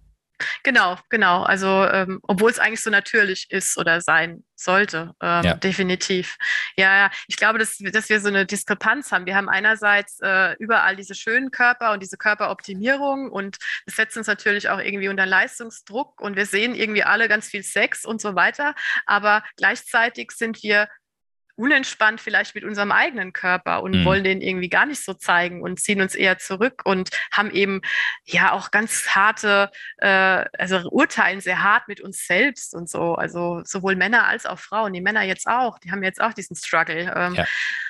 Auf jeden Fall. Ähm. Was, was aber ganz spannend ist, also um bei dem Beispiel zu bleiben, ähm, am FKK-Strand sind oder auch in der Sauna sind im Schnitt nicht die hübschesten Menschen. Das, was ja. wir objektiv hübsch sind, das ist das Faszinierende. Das sind tiefenentspannte Menschen, die mit ihrer Sexualität oder zumindest mit ihrer, ihrer Nacktheit total natürlich umgehen, aber jetzt nicht unbedingt einen durchtrainierten Buddy haben, ähm, sondern es ist genau. genau das Gegenteil. Die, die so krass auf ihr Äußeres achten, sind dort eben nicht zu finden, weil die häufig, ja. meine Wahrnehmung, meine Theorie, äh, eigentlich unsicherer mit ihrem Körper sind. Und deswegen glaube ja, ich schon, das dass es eine ja. gute Erfahrung ist. Auf jeden Fall, das glaube ich auch. Ganz wundervoll. Dann würde ich sagen, zum Abschluss noch einen schönen, spannenden anatomischen Fakt. Okay, so ganz spontan. Jetzt aus dem FF. aus dem FF. Äh, was sage ich da? Äh, die männliche Prostata ist auch für Heteromänner äh, nicht außer Acht zu lassen. ja, das habe ich mir gedacht, ist die Reaktion eher so, okay. Äh, nee, äh, spannender anatomischer Fakt, äh, keine Ahnung. Ähm, also äh, fällt mir jetzt mehr dazu eigentlich nicht ein. Also finde heraus, was dir gut tut. Das würde ich allen Menschen mitgeben. Hab die Sexualität, die dich erfüllt. So. Das würde ich auch mitgeben und ich würde sagen, für den spannenden Fakt einfach ins Buch gucken, Lustbewusst von Simone Hotz und dann äh, mal schauen, was man da Spannendes findet. Ganz lieben Dank für das Gespräch. Ich danke Ihnen. Herzlichen Dank. Es hat sehr Spaß gemacht. Dankeschön. Alles Gute.